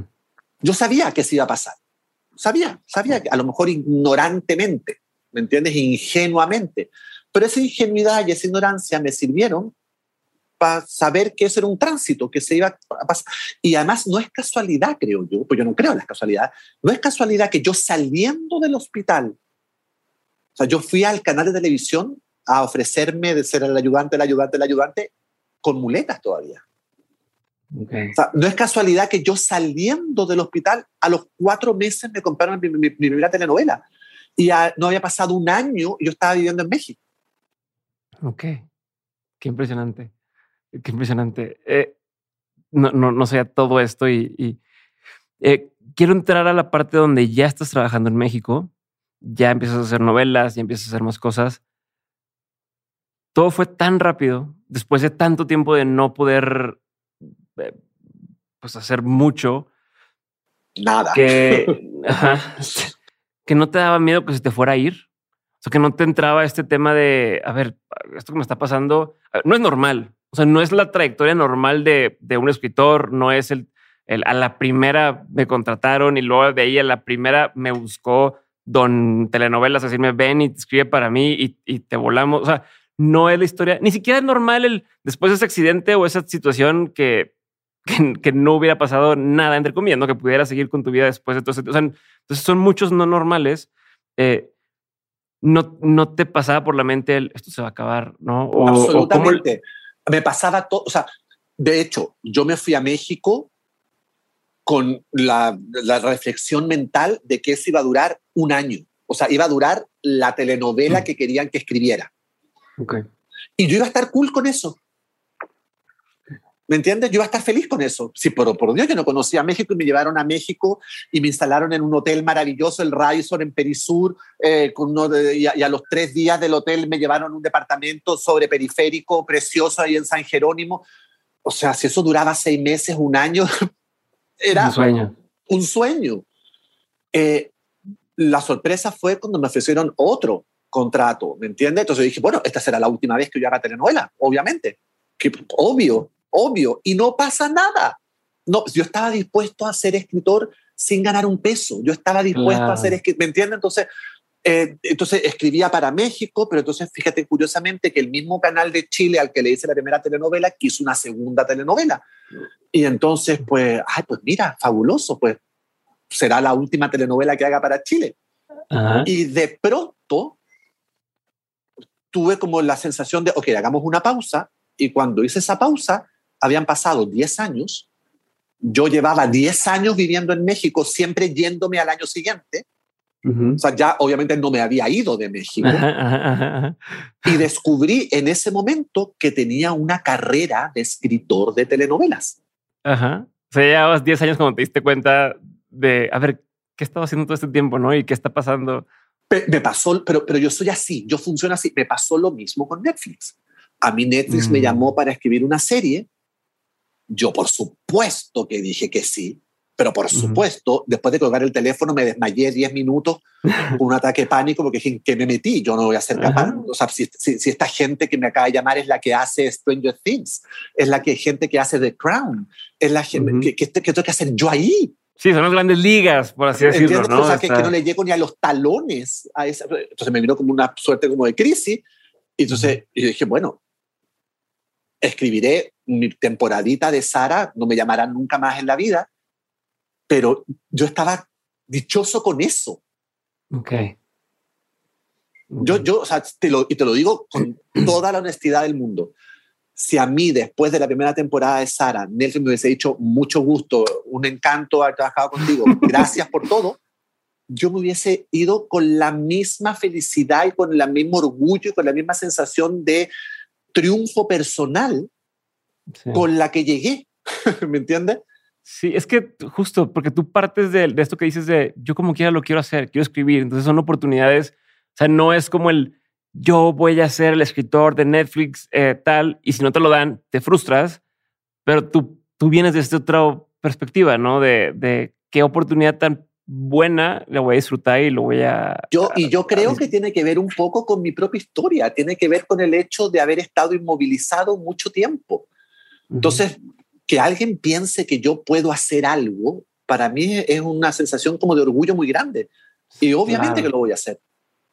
Oye, pero y en ese, en estos, tanto con Netflix como con, con las telenovelas durante todo ese tiempo, ¿no te entraba también un poco la presión de decir, a ver, ya me funcionó una, ¿no? Quieren que haga una segunda, pero la quiero escribir como yo quiero o como creo que les va a funcionar a ellos. O sea, o sea, no, o sea, no empieza a entrar este juego de me contrataron por eso, entonces tengo que repetir la fórmula. Eh, o sea, sí, ¿cómo, cómo, cómo manejas esta, todos esta, estos pensamientos? Ah, esa también es otra pregunta espléndida, porque es algo que, en, lo cual he reflexionado mucho. Yo le tengo pánico a una sola cosa en la vida, a una, y, es, es, pánico, pánico, y es a la mediocridad. A mí la mediocridad me da horror. Prefiero estar dos años hospitalizado a sentirme mediocre. ¿Entiendes? A mí la mediocridad me da pavor.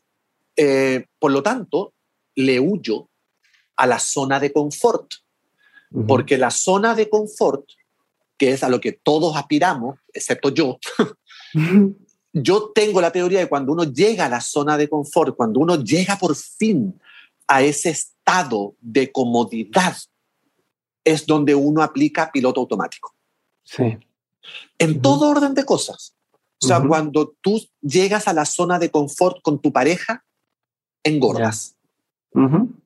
Sí, empieza, em, todo empieza a, irse a bajada. Todo empieza a bajar.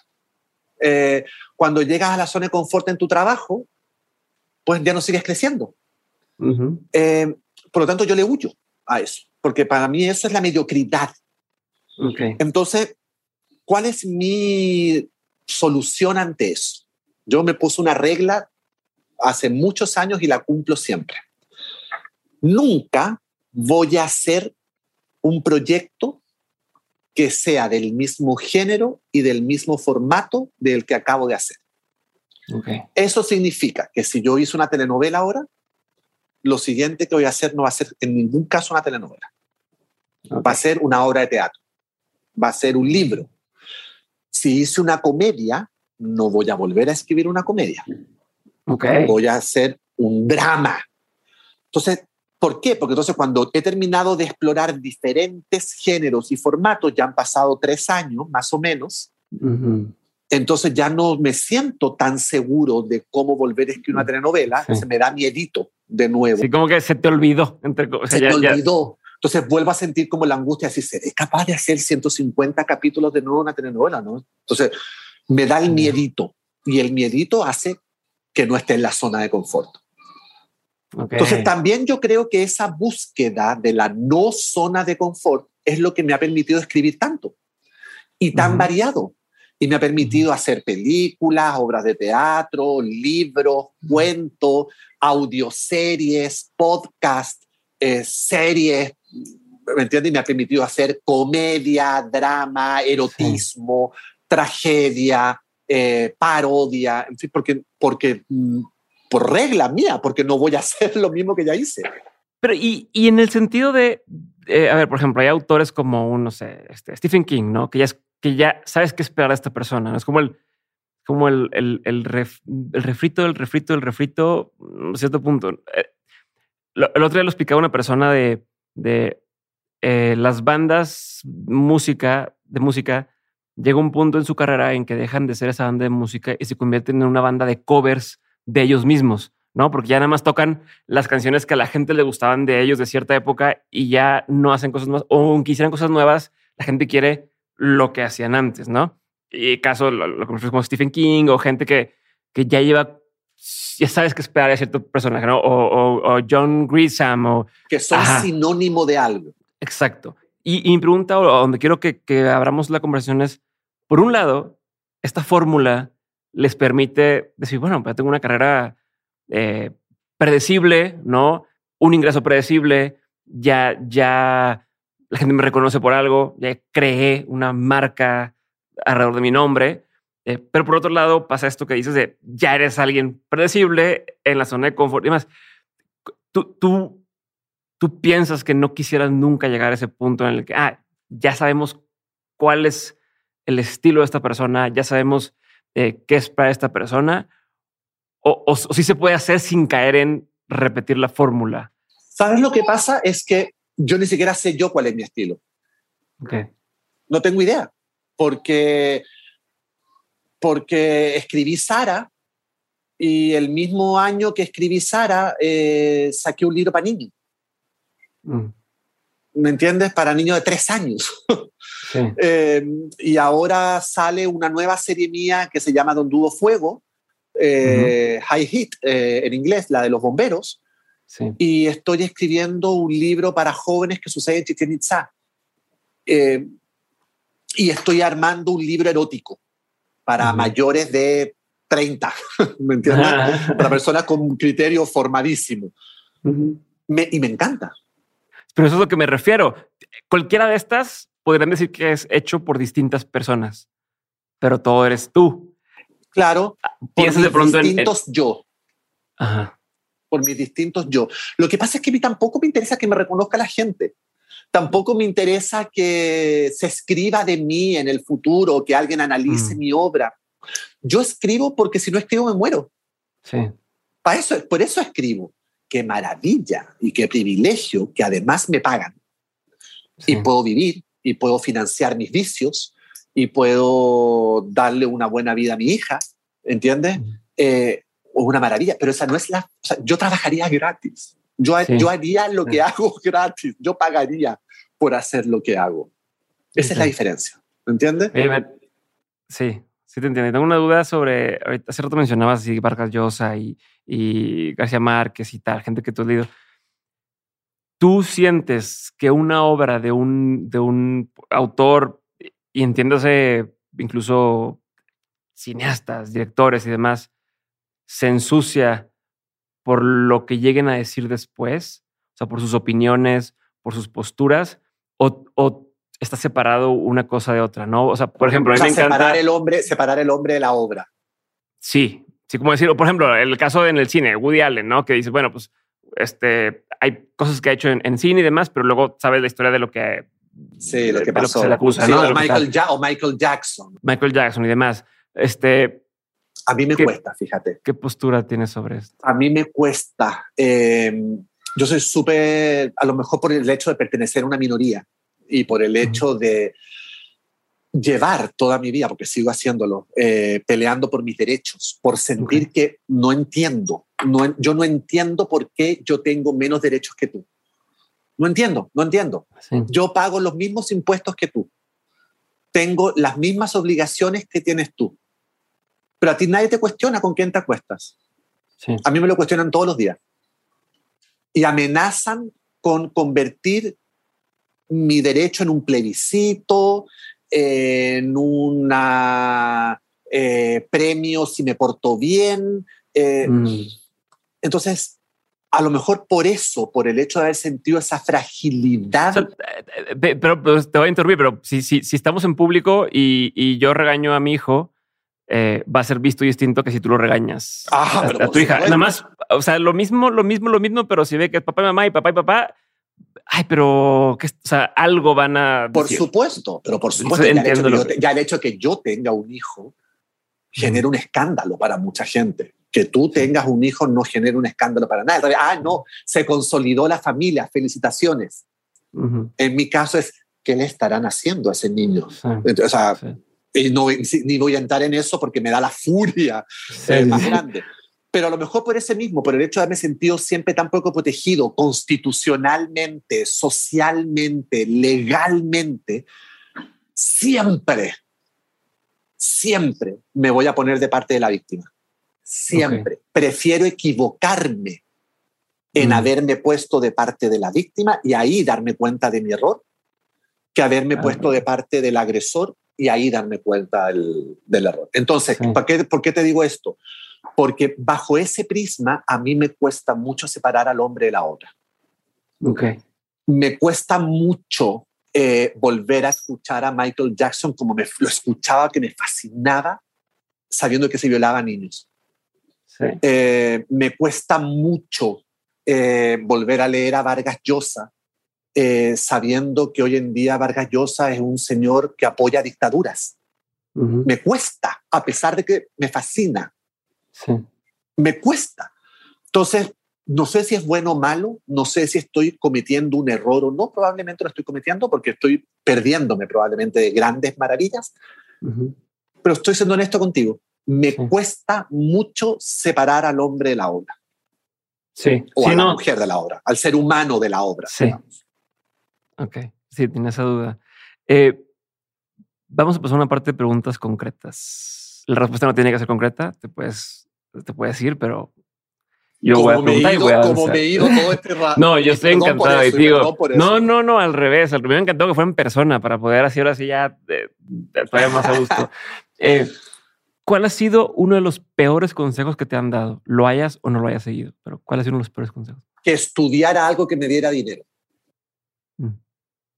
Pero ¿cómo vas a esta literatura? Te vas a morir de hambre. Estudia derecho, estudia periodismo, estudia arquitectura, estudia una carrera de verdad, algo que te deje dinero.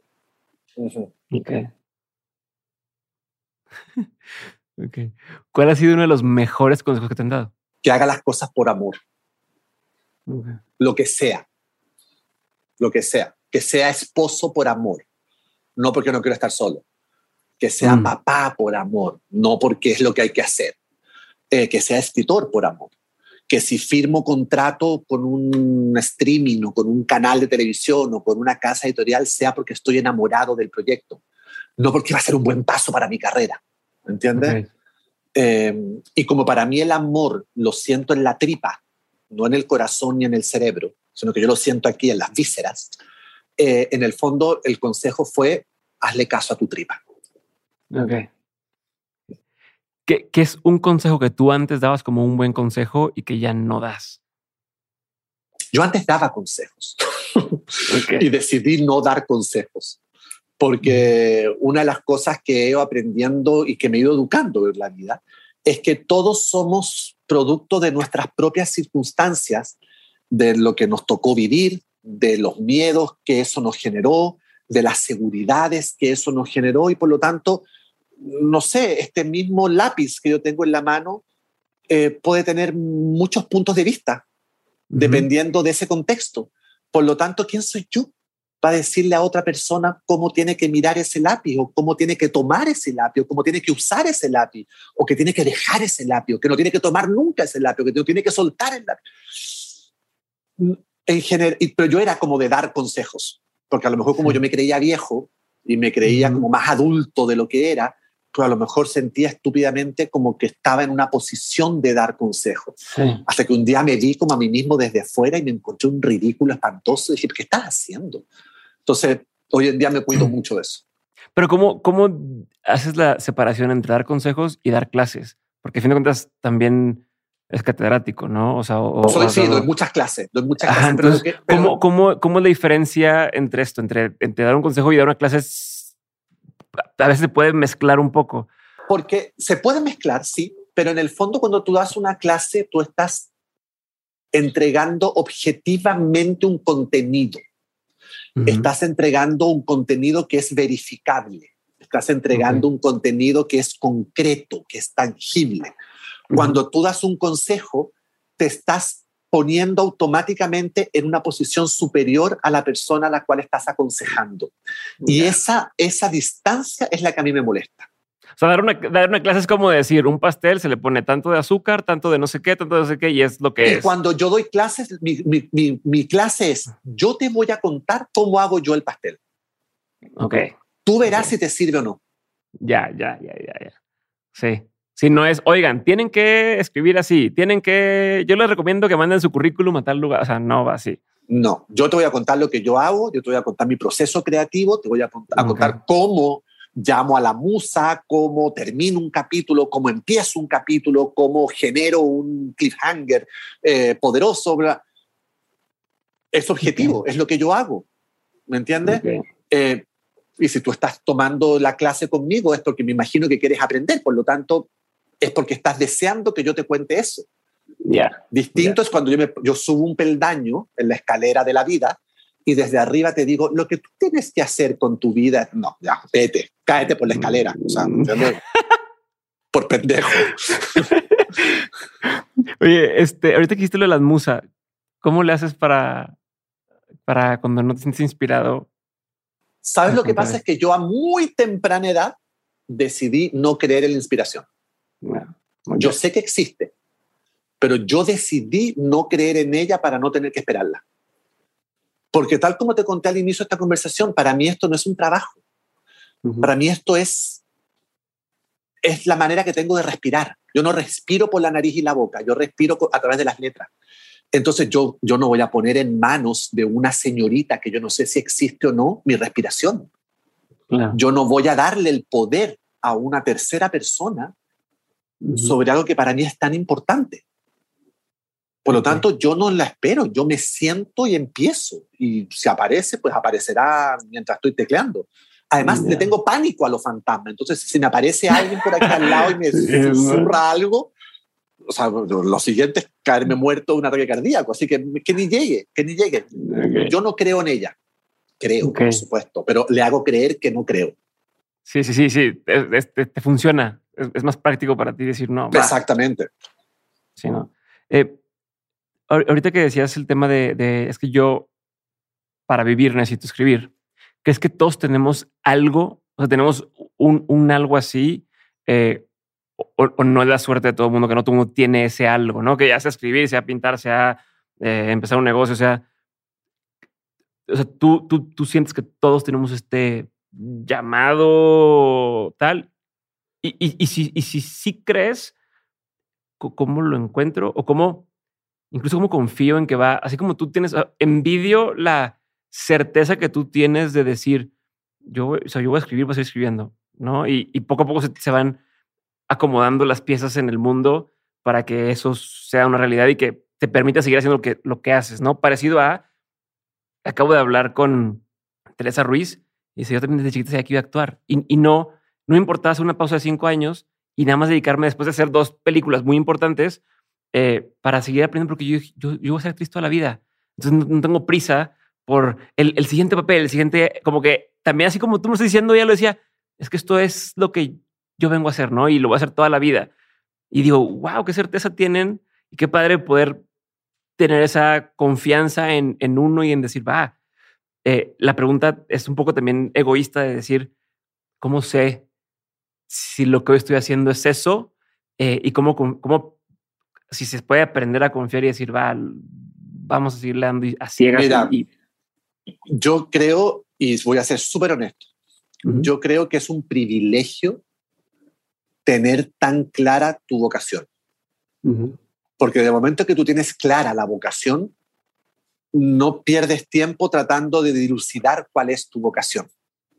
Pero tengo amigos, tengo familiares que que se acercaba el momento de tomar la gran decisión de la vida, de qué estudio, y literalmente no sabían. Sí. Y, yo, me, yo, me, ponía en su zapato y decía, wow, yo, yo con lo cuadrado que soy, porque yo funciono como un vector, yo funciono, ¿me entiendes? Me pongo la zanahoria debajo, de frente al burro y, y, y para allá voy, punto. Entonces, si, si no tuviera la zanahoria o tuviera 16 zanahorias al frente, yo no podría funcionar. No, no, yo no podría funcionar.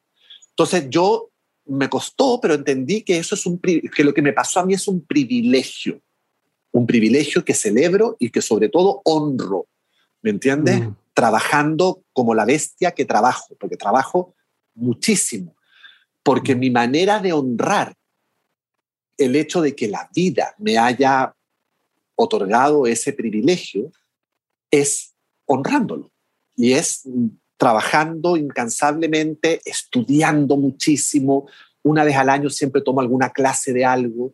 Eh, siempre estoy leyendo para perfeccionarme y estoy también dando clases permanentemente porque me parece que lo mejor que yo puedo hacer es traspasar todo lo que yo sé.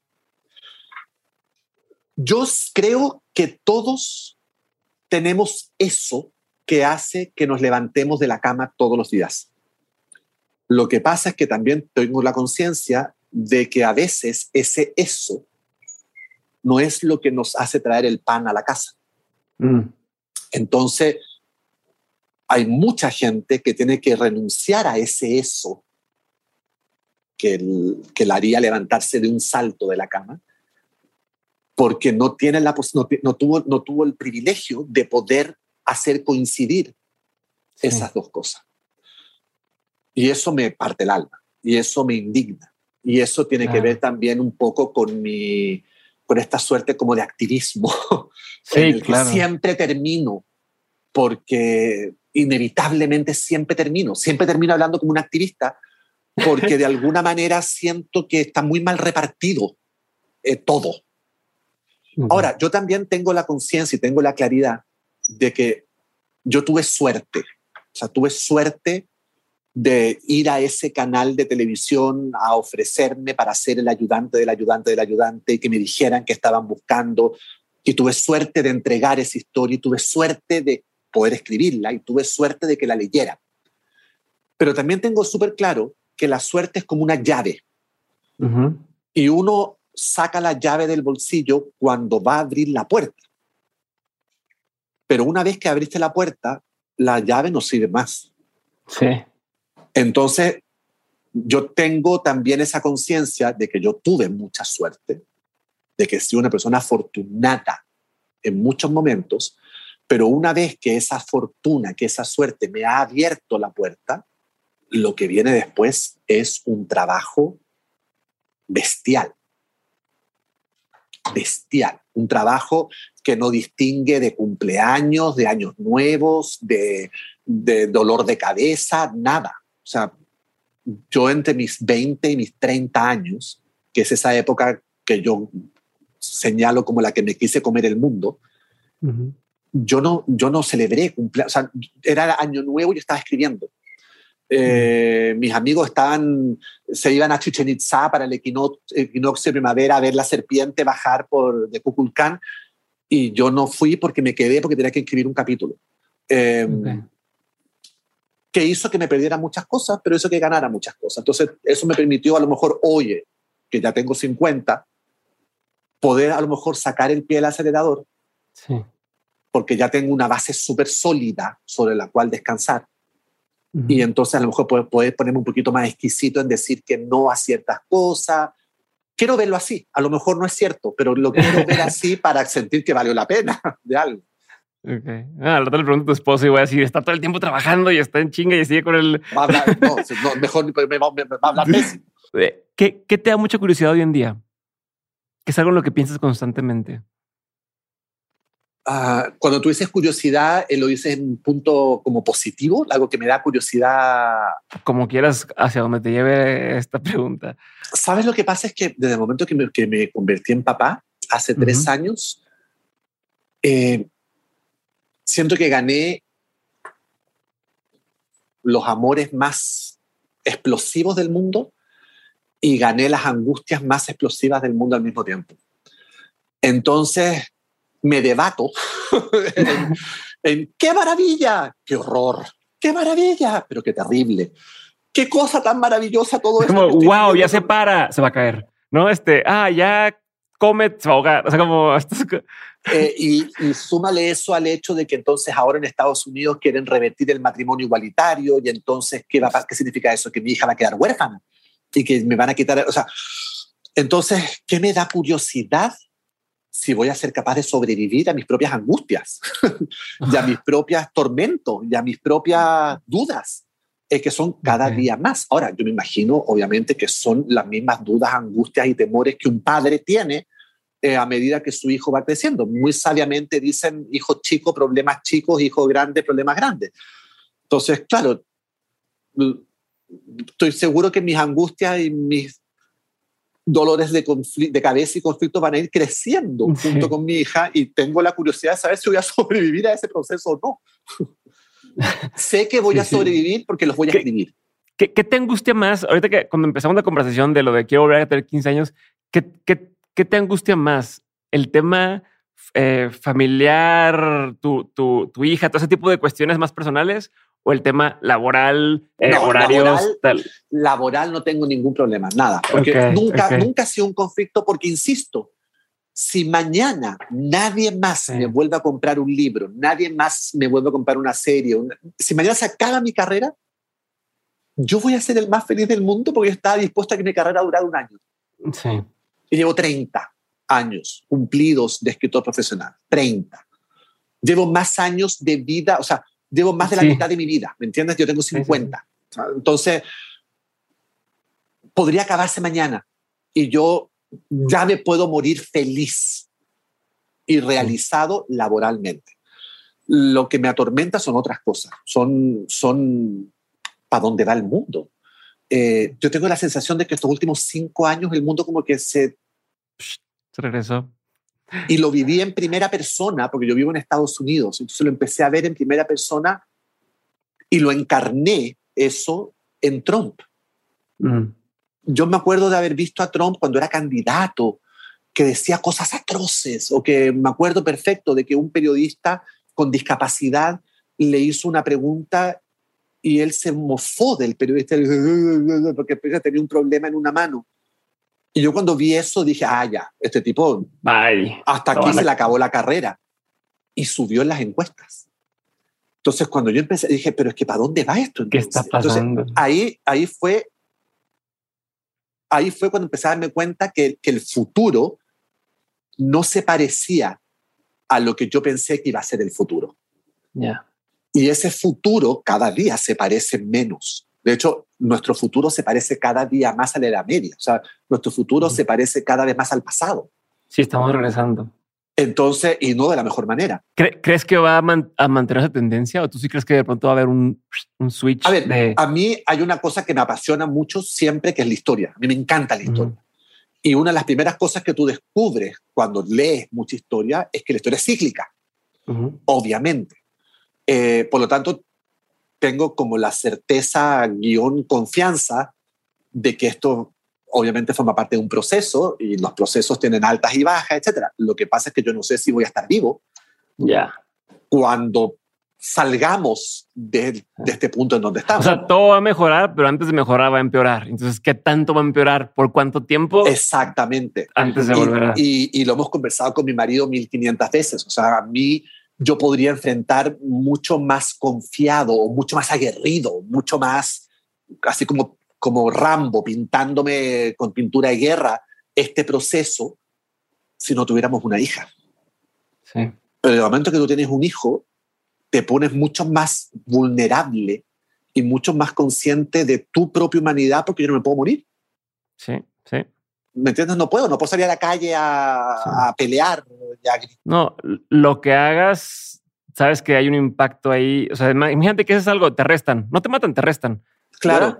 ¿Qué hace? O, o si te cancelan o sea, y, y, ya eres la hija del señor cancelado. O sea, todo, cualquier cosa ya, ya no nada más, nada más te llevas a ti de encuentro, ¿no? Entonces, ese, esas son mis angustias de Dios mío, pero si se están derritiendo los polos. Y, y, este año, el, o sea, las temperaturas subieron como nunca en la historia y esto ya no es reverso, o sea, ya no es, como, entonces de aquí a, no sé, a que mi hija tenga 20 años. ¿Qué va a pasar? Entonces, me desvelo. Sí. A ver, entonces te, voy, a, cambiar para un tema más que no quiero no quiero que, caemos esto en, angustia. Eh, ¿qué, qué, qué, lección vino a traerte tu hija? O sea, ¿qué, ¿qué has aprendido? Mira, me acuerdo de cuando nació Leonora, yo estaba empezando, o sea, llevaba tres días de empezar a escribir un libro que se llamaba, que terminó siendo Mona Carmona y el enigma de la Sagrada Familia donde la protagonista es una niña de 13 años que descubre que su abuelo tenía una doble vida y que encierra un secreto enorme que tiene que ver con la construcción de la Basílica de la Sagrada Familia en Barcelona.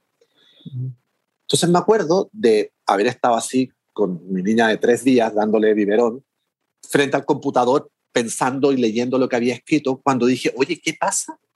¿Qué va a pasar cuando esta niña tenga 12, 13 años y empiece a leer las cosas que escribía el papá. Me muero si le da vergüenza. Me mm. muero si, si, un día llegue y me dice, papá, qué mal escritor eres, qué malo te quedó este libro, qué mal te quedó este personaje de, de esta mujer. pero me muero. Entonces, si hay algo que trajo mi hija a mi vida, fue cobrar conciencia de que lo que hago queda para siempre por fortuna o por desgracia, y que va a estar sujeto a su juicio. Y yo no quiero que ella sienta vergüenza de su papá. No quiero. Me niego a que ella sienta que su papá escribía mugres. Entonces me subió la vara terriblemente. Porque además es, es cómo escribo algo que no solamente hoy haga sentido, sino para cuando ella lo vaya a leer, siga siendo, estar del lado correcto de la historia, ¿no? y, que ella, y que ella diga, mira qué, qué interesante este señor, mira qué, qué, cool lo que este señor, que es mi papá, eh, pensaba.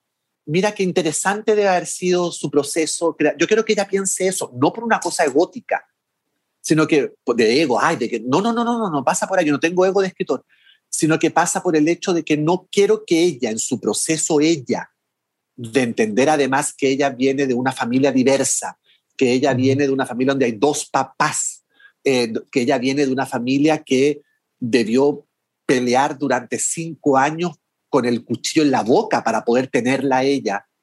Yo no quiero que ella sienta después de todo eso que además su papá no estaba a la altura. Sí, claro. Híjole, qué, qué duro. Entonces me subió la vara muchísimo. Entonces ahora antes yo escribía para que no me diera vergüenza a mí. Ahora escribo para que no me dé vergüenza a mí, pero sobre todo para que no le dé vergüenza a Leonora. Sí, y es, y es o sea, estás teniendo la vara más alta que puede existir. No, no va a llegar alguien más a decirte un Netflix o un que sea de que no, este creo que, a ver, yo ya solo me madres, me vale madres. Es que el crítico más importante dijo, Ay, me vale, a mí me vale madres eso. Yo no, escribo para eso. Pero que ella, ahí sí. Ahí yo trazo la línea y digo, ahí sí, ahí sí. Buenísimo. ¿Hacia dónde quieres llevar a tu, o sea, tus, cuáles son tus siguientes pasos? ¿Cómo te ves en los siguientes 5 o 10 años? Yo lo que más te puedo decir es, no tengo idea qué voy a almorzar mañana. Y no me interesa saber qué voy a almorzar mañana. No me interesa saber qué voy a escribir en tres años. No, no, me interesa. Siento que es una energía inútil. Prefiero concentrar mis energías en hoy, en lo que estoy haciendo ahora, en que lo que estoy haciendo ahora sea por fin ese proyecto que me haga sentir absolutamente dichoso y orgulloso, que todavía no lo consigo. Ok, ok sé que nunca lo vas a conseguir, ¿no? Siempre hacer este, esto mismo que dices de, de un paso más, un paso más. ¿O tú crees que sí llega a un punto donde dices ya? Es que si llego a ese punto, voy a llegar a la zona de confort. Ahí está. Sea, yo, te, yo tirito cuando alguien me dice, oye, este es el mejor año de tu carrera, ¿no es cierto? Como me pasó con Sara, por ejemplo. Que, claro, Sara fue un fenómeno en el mundo entero, sí, John la cosa. esto es el punto más alto de tu carrera, por favor, no me digas eso. Pues entonces, ¿qué, ¿qué tengo que hacer mañana? ¿Jubilarme? Cerrar el changarro y decir, bueno, se acabó lo que se daba, señoras y señores. Sí, cuando llegas a lo más alto ya no hay más alto, ya es nada más para abajo. No, no, no, no, no, no, no, no, no, no, para nada. Yo, yo sí, eso, esa es mi zanahoria, ¿me entiendes? Frente al burro. Ok. Ahorita que dices de, de, de, de, quedarte con el presente y demás, además, una duda previa a mi última pregunta. Eh, ¿Guardas algún tipo de, rencor o de algo con esta persona que, te lastimó la espalda? ¿Lo has vuelto a ver? ¿Sabe que existes?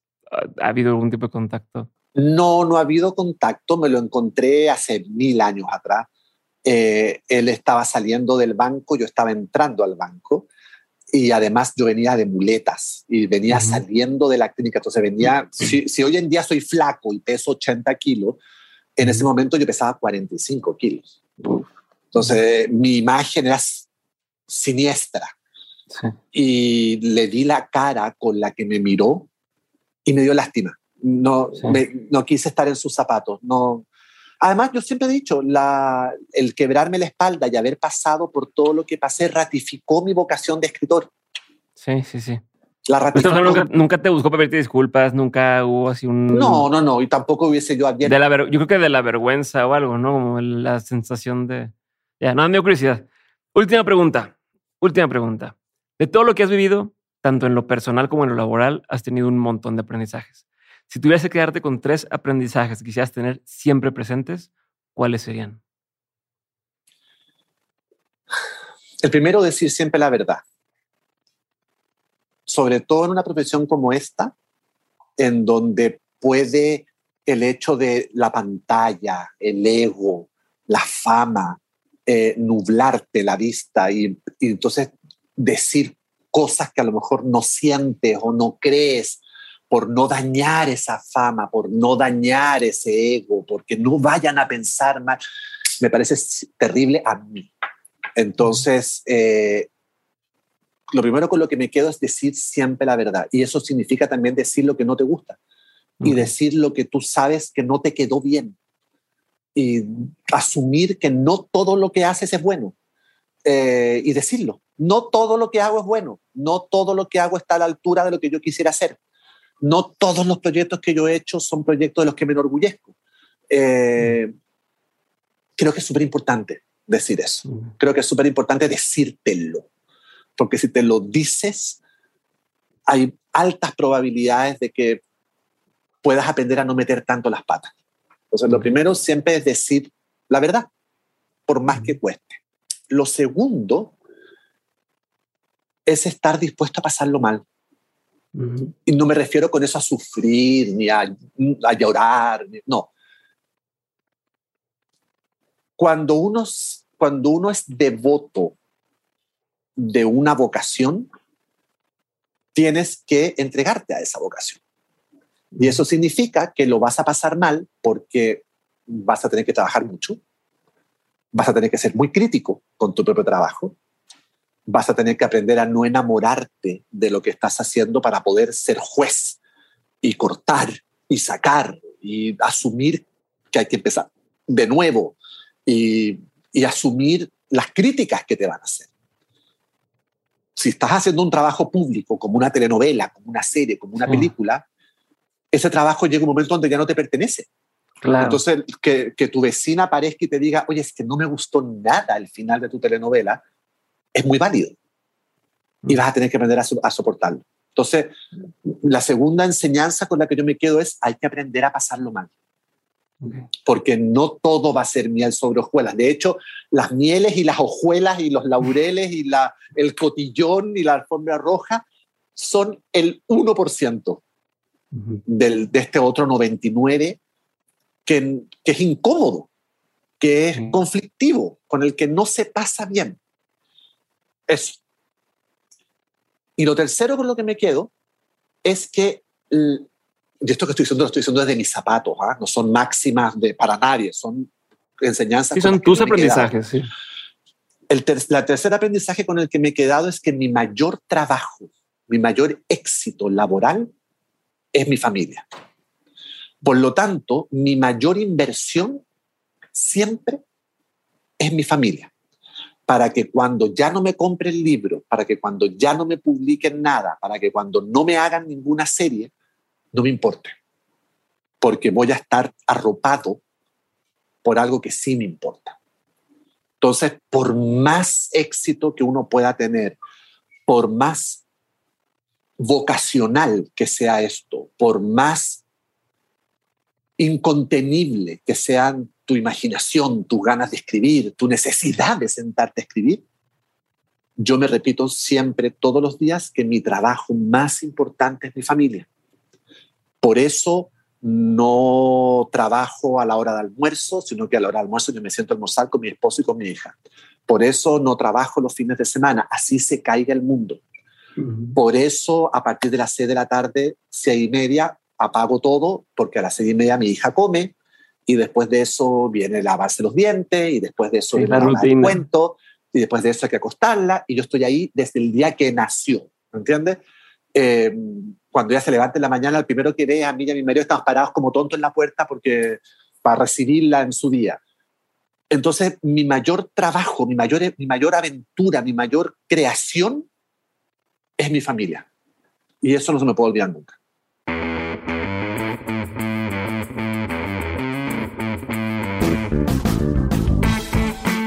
Gracias por haber escuchado este episodio y por ser parte de este movimiento que estamos construyendo en Dementes. Si quieres ayudarme a hacer que más personas abran su mente, desafíen el status quo y que hagan realidad sus proyectos, puedes hacerlo corriendo la voz. Comparte este episodio, sube lo que aprendiste a Twitter o Instagram, escríbele un mensaje o etiqueta a mis invitados. Haz algún clip y súbelo a tus redes sociales, pero sobre todo, y lo más fácil que puedes hacer, es darle clic a seguir este episodio o dejar una reseña y regalarnos 5 estrellas en Spotify o Apple Podcast. Cualquiera de estas acciones hacen toda la diferencia. Por último, si quieres seguir aprendiendo, recuerda que todas las semanas envío el 7 de 7 el newsletter para los innovadores, aprendedores y emprendedores. En este mail que recibes te comparto los mejores recursos que voy encontrando de forma completamente gratuita. Entra a dementes.mx para suscribirte o da clic en el enlace que aparece en la descripción de este episodio. Espero verte muy pronto en el siguiente episodio. Si te quedaste con la duda de algo, en la página también puedes encontrar las notas de este episodio. Te mando un abrazo grande y nos vemos muy pronto. Bye.